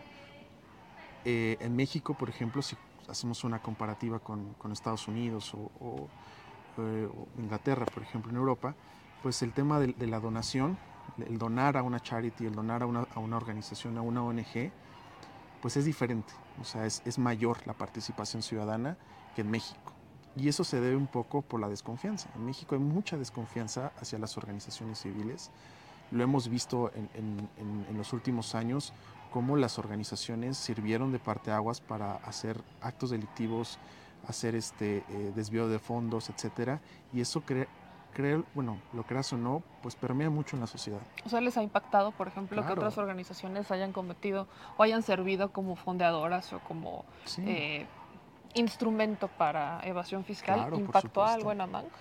Pues no directamente a MAN, pero en, en el sector de las ONGs, en el, ter- en el sector terciario, sí lo se vivió, se vivió, se vivió fuerte porque eh, ya no solamente bastaba con el tema del prestigio, de la transparencia, de la rendición de cuentas, sino ya empezaron a, a- a, mm, pues a, jugar otros, otros papeles, ¿no? como el tema de la comunicación, el marketing, que bueno, tú sabes, si tienes una buena comunicación, un buen marketing, pues puedes disfrazar lo que quieras o puedes transformar algo que, que vale oro, lo transformas en algo que vale este, muchísimo más, ¿no?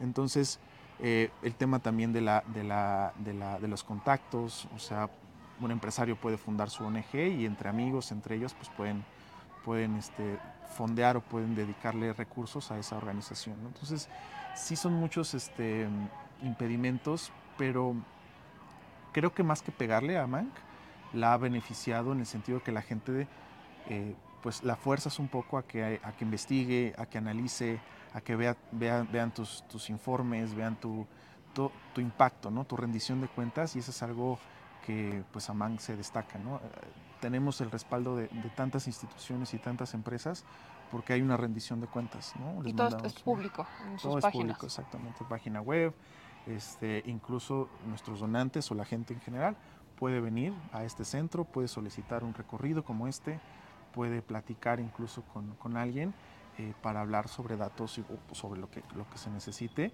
eh, y esto con el afán de, de hacer una rendición de, de cuentas. Quiero cerrar con esto, Roy, y agradecerte mucho que nos hayas dado este tour y sobre todo que la gente pueda conocer un poquito más de lo que está haciendo en Amanc. También con, con el objetivo de que pues le entren. Justo dices, Ujú. nos hace falta más unión y también esta cultura de la donación y también nos hace falta confiar más en las instituciones que hacen un gran trabajo como lo hace Amanc. ¿Cuáles son los resultados que ha tenido Amanc, los últimos resultados? ¿Cuántos niños eh, han pasado por acá? ¿Cuántas familias han atendido?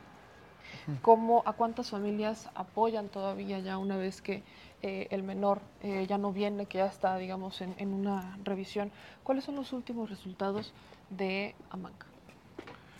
Pues mira, desde que hacemos un, un- un histórico, un recuento, desde que tenemos datos, desde que tenemos cifras, eh, estamos hablando de cerca de 26 mil niños que han pasado por AMANC, no solamente en Ciudad de México, sino a nivel nacional. Ok. O sea, 26 O mil sea, niños. la organización como tal. Amanc. Exacto. Ok. La, la- la marca, la, la- la- la- el espíritu AMANC eh, ha impactado en, en sus capítulos estatales de aquí en la Ciudad de México a 26 mil niños con cáncer. Y este, los últimos resultados, los últimos este, informes, pues sí arrojan, arrojan este, eh, pues los mismos datos. Ha, ha, habido una continuidad en los apoyos que hemos dado en los últimos años a, un, a una población que se ha mantenido, ¿no? O sea, estamos sobre los 3.000 niños este, eh, Al año. al año. Y aquí en este centro, eh, en, en el, en el- en el centro, el año pasado, en el año 2022, atendimos 253 casos únicos. Si repetimos, eh, bueno, si, si estos 253 casos únicos eh, contamos las veces que han venido, todas las veces que vienen este, al año, pues estamos hablando que estamos impactando a un poco más de 1.700 familias al año. ¿no? Entonces, son 1.700 familias al año que, se hospedan aquí mes con mes eh, y en el, en el gran total, en el, en el- en el- año completo 2022, llegamos a esas cifras, 1.700 familias este, apoyadas. Eh, pregunta para la audiencia, eh, si quieren ayudar, ¿hay manera de hacer voluntariado aquí, de venir a ayudar? ¿Cómo se puede? ¿Cuáles son estas herramientas para todas las personas que nos están nos están escuchando? ¿Cómo pueden poner su granito de arena? Pues eh, muy fácil. Eh, los invito a que entren a la, página web www.aman.org y ahí hay una sección que se llama Donar. Y la ventaja eh, es que pues, tenemos muchas formas de ayudar. Tenemos 14 formas distintas de, sumar que van desde apoyar en efectivo, ¿no? Hasta, eh, y bueno, pasando por el tema de las donaciones en especie que ya platicábamos, pasando por las alianzas, sobre todo eh, alianzas con empresas, con marcas a nivel internacional que les gusta hacer, les gusta la labor que hace AMAN y hace- hacemos un- alguna campaña de procuración de fondos, hasta, bueno, donando sangre, haciendo, siendo, como tú lo comentaste, siendo voluntario. La verdad es que hay muchas formas de apoyar, sí podemos hacer, sí, la gente puede hacer voluntariado aquí, en AMAN, tanto voluntariado corporativo como voluntariado este, individual, o sea, personal, puedes hacerlo. Eh, tenemos diferentes actividades que pueden realizar y pues nada, yo los invito a que, a que pues visiten nuestra página web y vean todas las formas que pueden sumarse. Muchísimas gracias, Roy, por el recorrido y por ayudarnos a llevar a la audiencia un poquito de lo que hacen organizaciones como AMANC, que contribuyen con su granito o gran grano de arena a la mejor, a la calidad de vida de aquellos pequeños y sus familias que tienen cáncer. Muchas gracias. Gracias a ti. Pues ahí tienen esta, este recorrido que hicimos en AMANC para que ustedes vean qué es lo que realmente está pasando. Y miren, lo menciono con este respeto porque, insisto, todo el tema de cáncer infantil es, es la bandera que ha utilizado la oposición. De hecho, hoy lo volvieron a mencionar en la permanente porque estaban discutiendo temas relacionados con salud y farmacias. Entonces, hoy vuelven a sacar el tema y creo que vale mucho la pena que se diga la información que se debe decir, ¿no? Acá AMANC es la primera, o sea, es- existe desde 1982 y existe porque la fundadora, como ustedes escucharon justo en, la, en lo que nos platicaba Roy, la fundadora de AMANC tuvo un hijo que tuvo leucemia y que lamentablemente no pudo eh, co- combatir a, la enfermedad y falleció cuando era muy chico. Entonces, en 1982, después de la muerte del hijo de la fundadora, ella se decide entregar en cuerpo y alma a esta organización. Es la primera organización en México en ayudar a niñas y niños con cáncer. Y ellos han estado desmintiendo información. Ustedes escuchaban del propio Roy decir, sí hubo desabasto e intermitencia en la entrega de medicamentos, pero no fue generalizado, fue por sectores, fue en algunos estados. Eh, mencionaba el caso de Veracruz, mencionaba el caso de Zacatecas, por ejemplo, en donde sí hubo esta intermitencia. ¿Y qué es lo que pasa? Y ahí es donde dice, AMANC lo que hizo fue buscar esos medicamentos por otro lado y encontrarlos para poderlos ayudar cuando eh, se daba esta intermitencia. Y eso es lo que hace AMANC. O sea, tienen 40 años que los están respaldando. Y lo menciono porque siempre se han estado mencionando este tipo de notas, ¿no? Que por recortes del presidente López Obrador fallecieron no sé cuántos niños con cáncer. Es algo que Roy decía, eso no es cierto. No es por el tema de los medicamentos, no, o sea, es por la propia naturaleza de la enfermedad. Y el dato más lamentable es que lamentablemente es, vaya, es más probable que detecten el cáncer infantil en los niños cuando ya está muy avanzado el cáncer. No se detecta de manera temprana.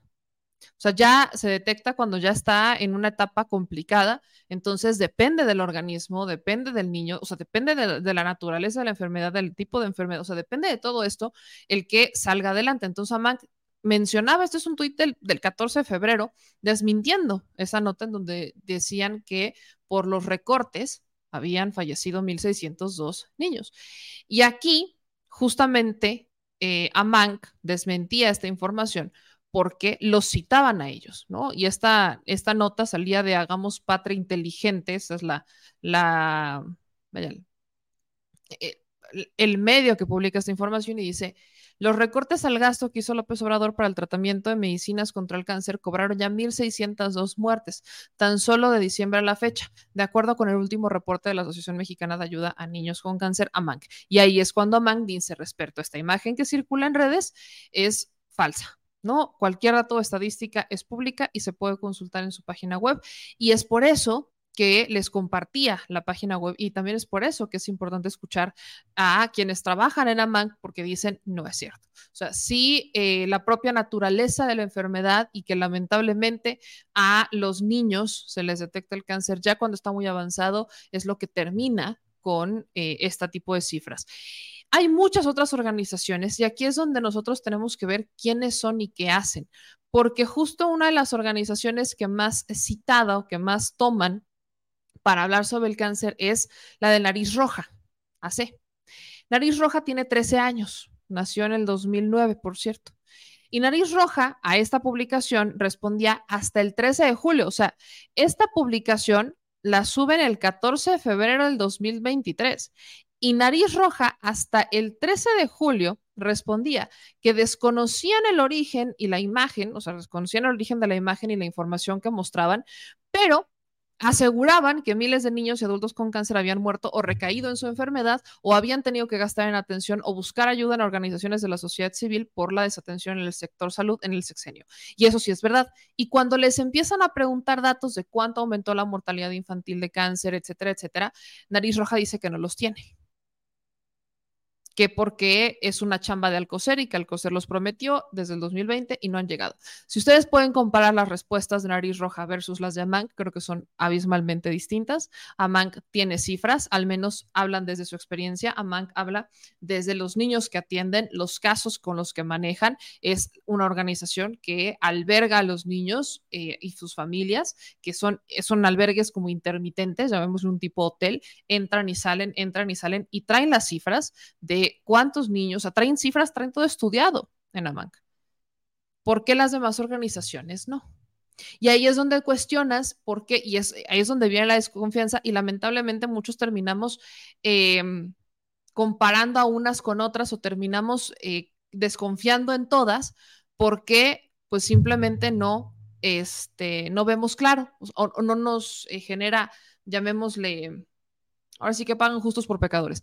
Y esa es la historia. eso, es una realidad que pasa. Lamentablemente, hay que conocer qué es lo que está detrás de las organizaciones civiles para entender a veces cuál es su verdadero objetivo. Pero también aquí es una historia de los dos lados de la moneda, porque por un lado, pues e, en Amán justo nos dicen que el desabasto fue intermitente, fueron algunos sectores y ellos entraron al quite cuando era necesario, pero que ningún niño en realidad se ha quedado sin su medicamento o sin su tratamiento. Pero la verdad, vaya, la visión de los papás es diferente. ¿Por qué digo que la visión de los padres es distinta? Porque cuando en un hospital te dicen, ¿sabes qué? Hoy no tengo el medicamento, no nos ha llegado, ya lo pedimos, pero no nos llegó. La frustración del papá de saber que si no le dan ese tratamiento a su hijo, eh, puede empeorar el escenario que de por sí ya es grave y cobrar una vida, hace que obviamente el padre piense muy distinto, se preocupe y encuentre una visión completamente distinta sobre lo que está pasando con el tema de los medicamentos. Y es por eso que ahora quiero que escuchen esta entrevista que hicimos con Luz y con su hijo, Edward. Edward tiene eh, cáncer este, en un ojito, tiene una prótesis, de hecho, eh, son mis paisanos, son de Puebla, y quiero que ahora escuchen su versión, quiero que escuchen su historia y que no satanicemos a las organizaciones de la sociedad civil, que nos informemos, que vayamos, que les preguntemos, que, sean transparentes y si no son transparentes, busquemos otras para poder ayudar, porque es cierto que desde el gobierno no se puede solucionar todo. Hay muchísimas, muchísimos retos y cuando hablamos del sector salud es peor todavía. Entonces, pues esta es la historia de uno de los eh, pacientes o de uno de, de, los... Em, de estos pequeños que habitualmente están yendo a Mank para que los ayuden con sus tratamientos, con su recuperación, con su observación, etc. Este es el caso de Edward y su mamá Luz.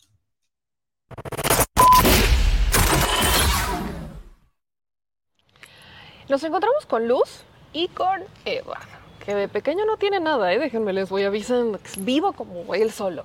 Luz eres de, es paisana mía, aparte, poblana, pero de Tlachichuca. Luz, gracias por platicar un poquito con nosotros y con nuestra audiencia. Cuéntame, ¿cuánto tiempo llevas aquí en Amanco? ¿Cómo llegaste? Ahora sí que cuéntame tu historia. Ah, ok, este, bueno, mi nombre es Luz, este, somos del municipio de Tlachichuca, de un pueblito de San Francisco Independencia. Este, nosotros llegamos aquí a Amanc en el año 2017, prácticamente llevamos seis años aquí Amanc es nuestra casa. Eh, nosotros llegamos, en este caso la intervención nos los hizo la trabajadora social del hospital del INP. Nosotros somos pacientes del hospital del INP. Drástico momento en que llegamos porque no sabíamos del diagnóstico que tenía mi niño. Él llegó con un diagnóstico de retinoblastoma. Fue un largo proceso, primero la aceptación, pero posteriormente fue algo nuevo para nosotros porque desconocíamos de esa enfermedad. No, retinoblastoma no pasaba por mi mente que era cáncer. Posteriormente mi hijo se tuvo, para que lo diagnosticaron, tuvo que estar un mes internado en el INP porque llegó en vacaciones de, de sembrinas. Todo el mundo llegaba de vacaciones, no había doctores. Entonces la intervención que hizo el doctor fue, sabe que hay que internar su niño y si hay un donde los espacios que encuentremos vamos a ir metiendo a su hijo para los determinados estudios que se lleven a caso. Estuvo un mes exactamente internado, ya fue diagnosticado con histiocitosis de células Langers, marcó negativo a retinoblastoma, pero al final de cuentas pasamos a lo mismo, es igual cáncer. Fue una situación muy dura porque cuando nos dieron el diagnóstico por mi mente pasaron muchas cosas. Una de esas, ¿qué voy a hacer? Tratamiento caro, ¿dónde me voy a quedar? No tengo dinero. Por varios estudios que le tuvieron que hacer al niño, pues se nos fueron los ahorros, lo poco que teníamos. Pero pues hubo un ángel, en este caso la trabajadora social, que nos hizo llegar aquí al albergue, en Amang. Y pues nosotros muy contentos, ¿por qué? Porque Amang lo sentimos como nuestra casa, prácticamente nos las vivimos muy bien acá, nos apoyan con son medicamentos, transporte, una habitación con todos los servicios. En este caso también nos dan los alimentos, comida, desayuno, cena, cosa que sin ningún costo. Agradecemos a la señora Alejandra, a la, señora Alejandra que nos ha dado su mano para que nos, en este caso mi hijo sobresalga con su enfermedad que tiene. Antes de que, les, que le diagnosticaran a Eduardo esto, eh, ¿qué, ¿cómo era tu vida? ¿Qué es lo que, que pasa? Creo que también es importante entender cómo cambian la, cómo cambia la vida de la noche a la mañana. De la noche Cuando la te dan mañana. un diagnóstico y dices, ¿qué es esto? Y luego cuando te dicen, es que es cáncer, dices, "¿Qué- disculpa. Entonces, ¿cómo era tu vida? ¿Cuál ha sido el sostén en la casa? Pues en mi casa, este, yo me encontraba trabajando. qué Era trabajadora de una financiera, trabajaba como ejecutiva comercial. Posteriormente pasé como este promotor de crédito. Mantenía mi vida laboralmente porque soy madre soltera. Su papá, pues definitivamente, pues no tuvimos ningún tipo de apoyo. Entonces, este, pues sí, soy madre soltera y pues me cambió drásticamente porque al final de cuentas los gastos pues los iba yo cubriendo con mi trabajo. De momento me dicen, ¿sabe qué? Tu niño tiene cáncer. Yo quedé en shock, no sabía cómo, cómo tomar la situación. Pero gracias, en- le vuelvo a repetir, gracias que llegamos aquí a la fundación, hay psicólogas que nos ayudaron a, a aceptar más que nada la enfermedad del niño. y a conocerla y a sobrellevarla, que es lo más.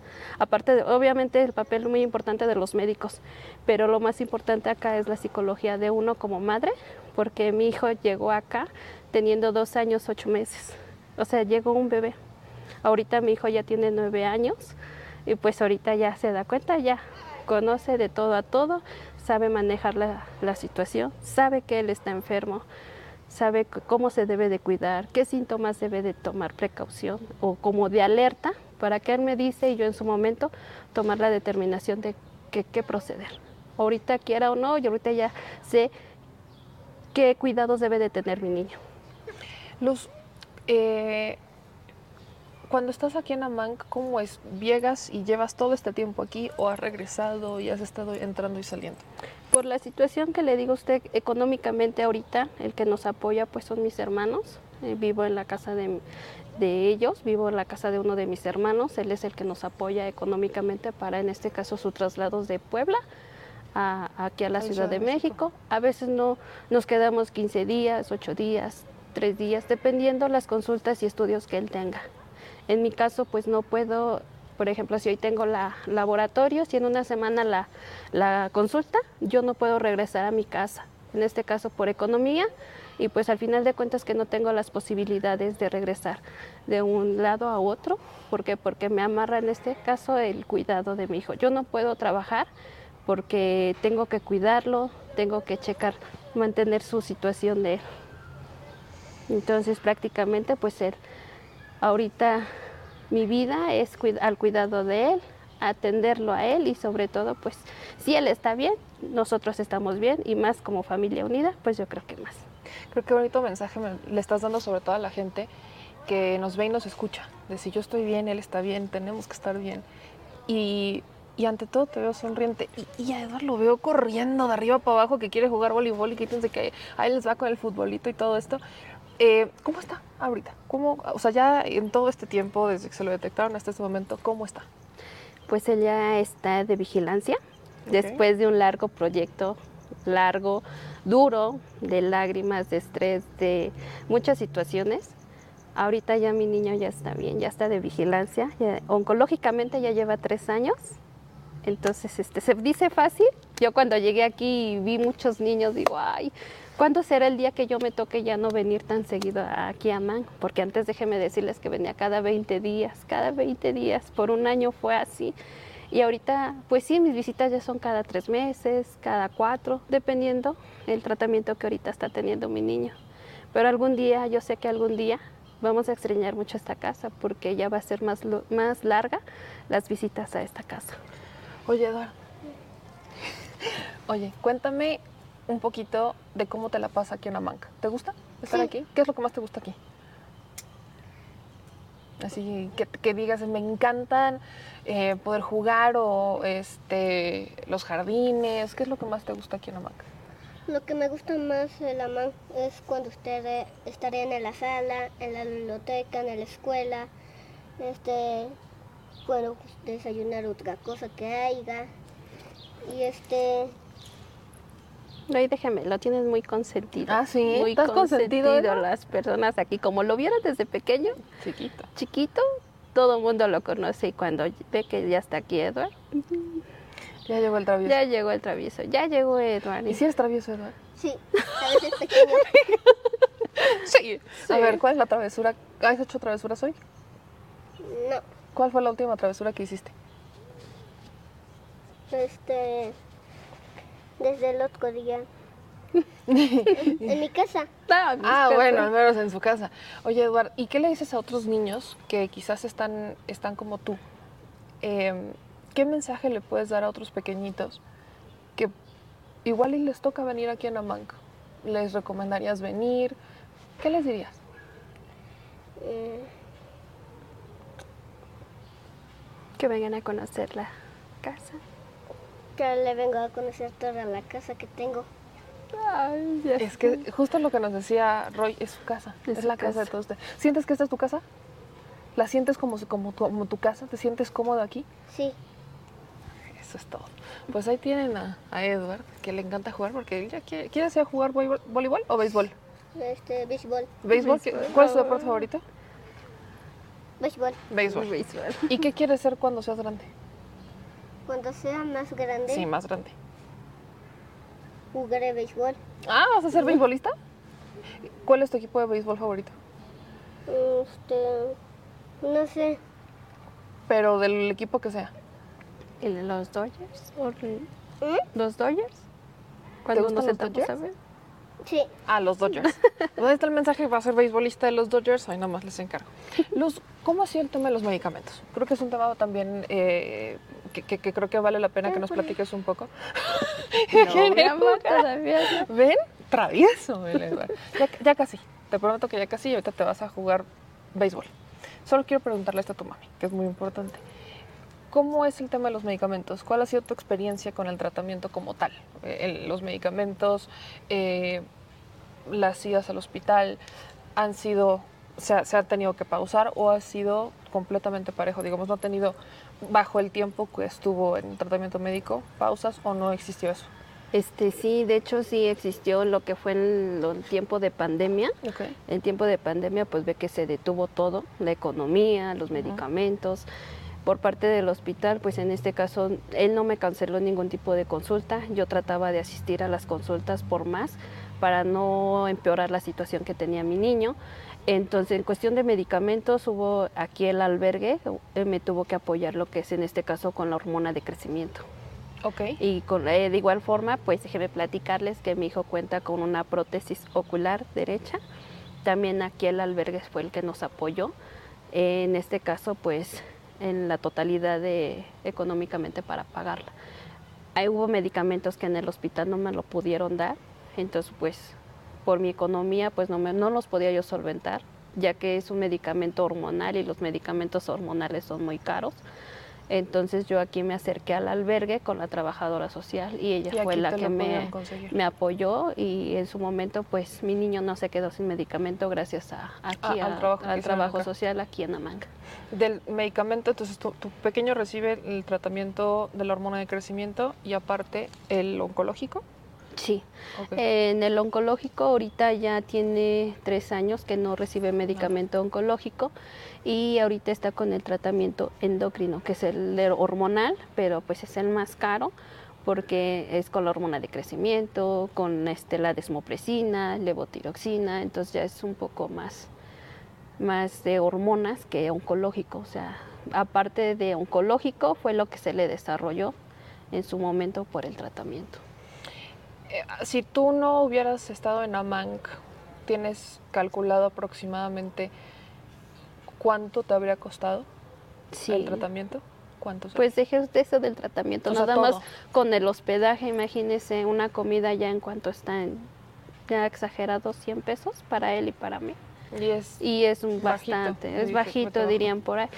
Pero pues en este caso más que nada lo que uno busca o a solventar los gastos tanto de medicamento, comida, eh, vestimenta, sí, porque ¿por qué no? Porque hay que tenerlo cambiado Sí, claro. para entrar a un hospital. aparte el niño o sea, crece. El niño crece y pues deja la ropa muy, muy chica.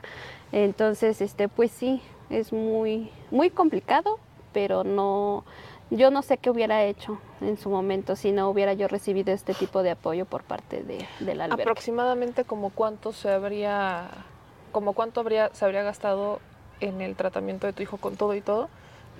No, no, la No verdad lo has no, calculado. no lo he calculado y no quisiera ni pensar tantito porque pues nada más en el trayecto de que me traslado, pues sí es algo, es algo Está de complicado. dinero complicado montar el dinero. Luz, ¿qué opinas sobre, vaya, me hablabas un poco del, del tema del desabasto de ciertos medicamentos en pandemia, fue uno de los temas que más nos pegó, pero en general, eh, tú que estás aquí, que has tratado con otras mamás y que vives con todo, en este entorno, ¿qué opinas de toda esta polémica que se da con el tema del desabasto de los medicamentos? Eh, ¿Cómo crees que ha impactado? O sea, tú como mamá, ¿crees que el tema de los desabastos de medicamentos impacta? eh, ¿Cómo impacta?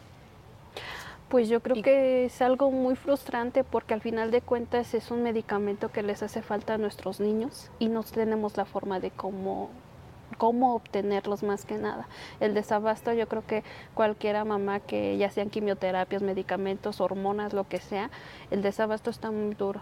Y la situación para nosotras que estamos aquí al cuidado de los niños, pues es muy frustrante porque no podemos comprarlas. Nosotros quisiéramos, no sé, conseguir el dinero y, y, to- y conseguirlo lo más pronto posible. ¿Para qué? Para que nuestros niños tengan una mejoría pronta. Y un tratamiento continuo. Y un tratamiento continuo y más que nada, pues para el beneficio de los niños, porque al final de cuentas hay niños que tienen dolor, hay niños que pues a lo mejor no lo demuestran porque son más fuertes, pero us- usted ve a los niños desde pequeñitos, mayores o adolescentes y se quejan del dolor y es muy angustiada, muy frustrante porque estresante por no tener el medicamento para su tratamiento. Luz, ¿qué mensaje le dejarías a otros papás, a otras mamás, a otras familias que quizás están en una situación como tú o que están por están empezando a enfrentarse en una situación como la tuya? Pues más que nada que pues que luchen, que luchen y que nunca pierdan la fe, que siempre nunca pierdan la fe y que tengan las esperanzas de que su niño se va a aliviar. Yo sé que es un, largo proceso, pero nunca pierdan la fe. De aquí a mañana ustedes no van a saber qué, cómo proceder o cómo luchar con esta enfermedad, pero lo importante es no perder la fe y sobre todo acercarse mucho a Dios y a las personas adecuadas que nos puedan ayudar a sacar adelante a nuestros niños.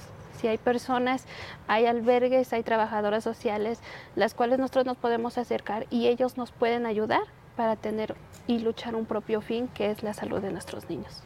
Luz, ¿cuál es tu opinión en general sobre el medicamento, digamos el tratamiento médico como tal, el sector público? ¿Crees que hace falta para mejorar? Porque no es perfecto. ¿Qué le hace falta para mejorar al sector público? Lo que no es AMAC, a la parte médica. A la parte médica, pues en este caso, pues sí, que se den una vueltita en este caso, los que están encargados de medicamentos, que se den una vuelta por hospitales para que ellos vean con sus propios ej- ojos el desabasto de medicamentos y los niños, la fila de niños que hay sin, sin medicamentos. Entonces yo sí les pido que de favor sean más congruentes y que hagan visita de hospitales para que vean cómo se están manejando los medicamentos y que si los medicamentos lleguen a las personas adecuadas, sin ningún tipo de lucro. Pues te agradezco muchísimo, Luz, que puedas darle este mensaje a la gente, a las personas que nos ven y a las mamás, a los papás, a, a quienes nos están escuchando, para que esto, pues, vaya, haga eco y que desde este lugar hagamos un granito de arena. Eduard, ¿estás listo para irte a jugar? ¿Te hablé? ¿Ya estás Sí. listo? ¿Ya? Sí, ¿Te pero me estoy concentrando en mi nariz. Eduard, soy tu fan. Concéntrate en tu nariz, pero ya puedes ir a jugar. Muchísimas gracias. Sí, Ya gracias, dijo, hasta, hasta adiós. luego. Muchas gracias. Muchas gracias a mucha ustedes. suerte. Gracias.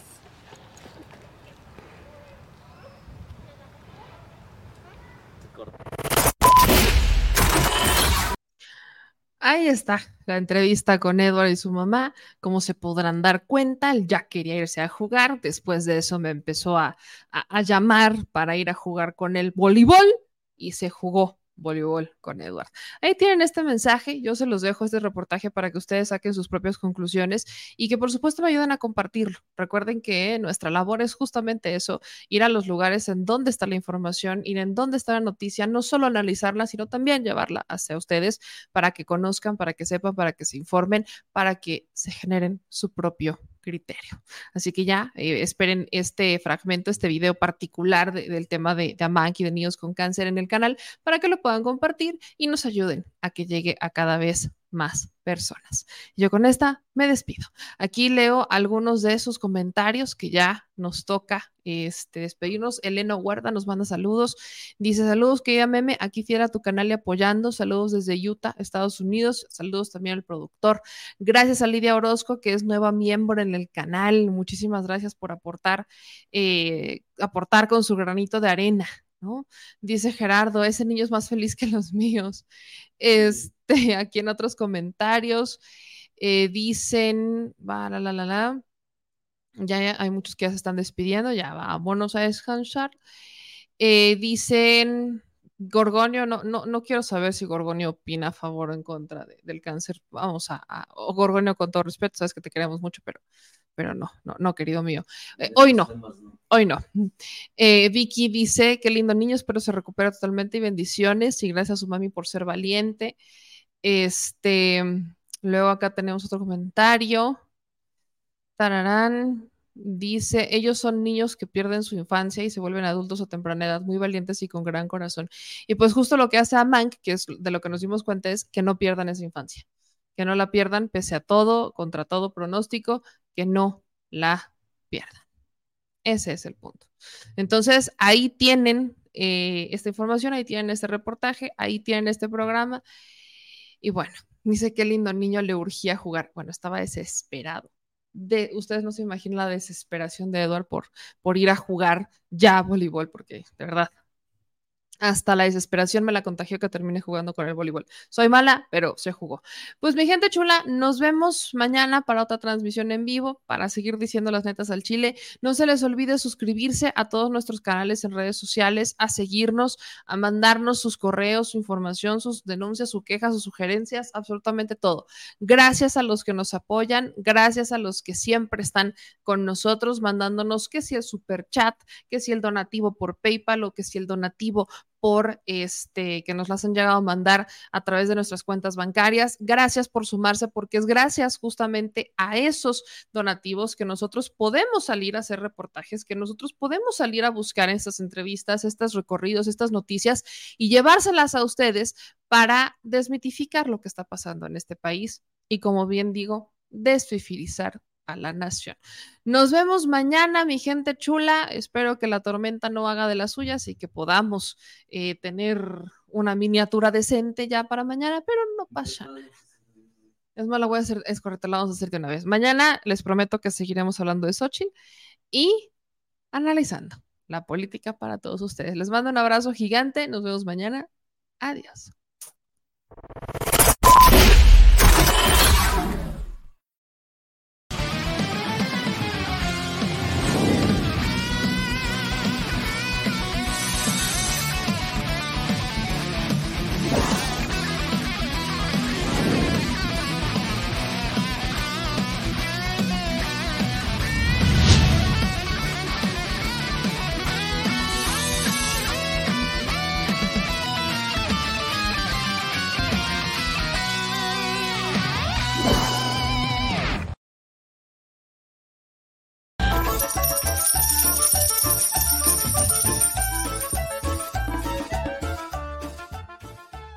Al Chile.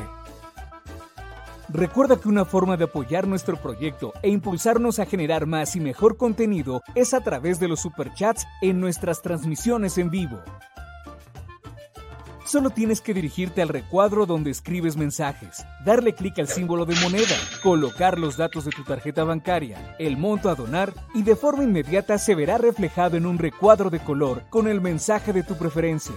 Otra manera, por si no nos alcanzas a ver en vivo, es ir a la descripción de nuestro video de YouTube, darle clic a la liga de PayPal y repetir el proceso como en los superchats. Ese recurso llegará directo a nuestra cuenta bancaria.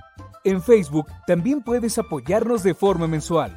En el inicio de nuestra página encontrarás el botón Quiero colaborar. Ahí podrás adquirir una membresía que nos impulsará a seguir combatiendo la infodemia desde esta plataforma. Y si eres de los que no confía en la tecnología, puedes hacer un depósito o transferencia a nuestro número de tarjeta Banamex, desde cualquier establecimiento, banco y hasta tu aplicación móvil. Anótalo.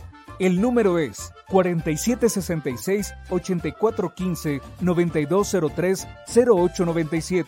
Recuerda, esto es completamente voluntario y es una forma de apoyar e involucrarte más con este proyecto independiente. Hazlo tuyo y comparte.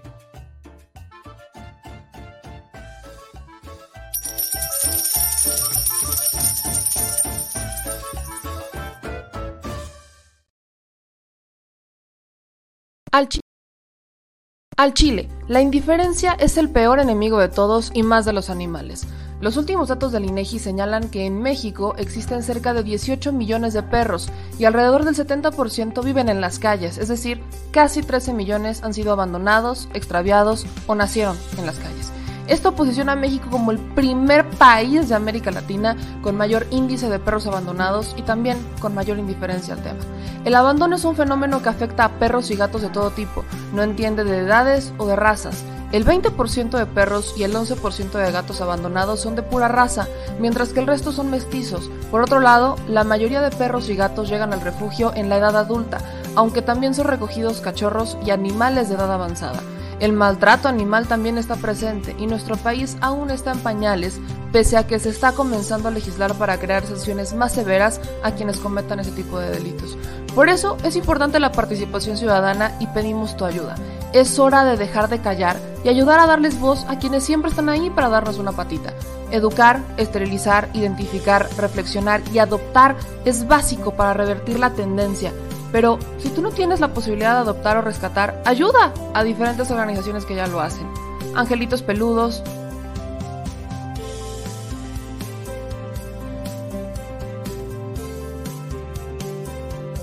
Amor sin raza.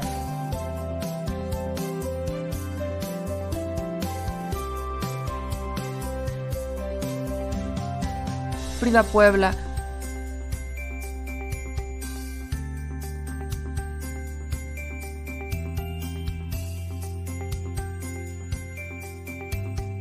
Rivera Rescue.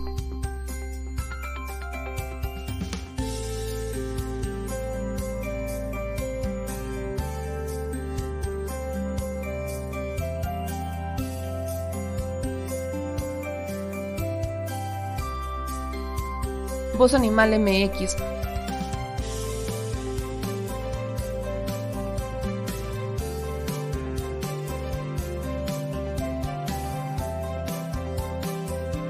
El albergue San Cristóbal,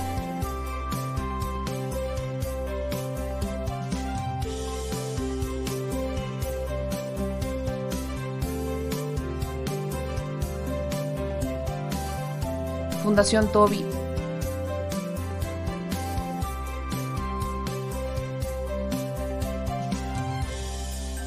o Patitas Invisibles son algunas de las organizaciones a las que constantemente donamos y apoyamos, pero no es suficiente. Ayúdanos a que sean más voces las que salven vidas. Sus patitas, de verdad, pueden salvar tu vida. Difunde y dona.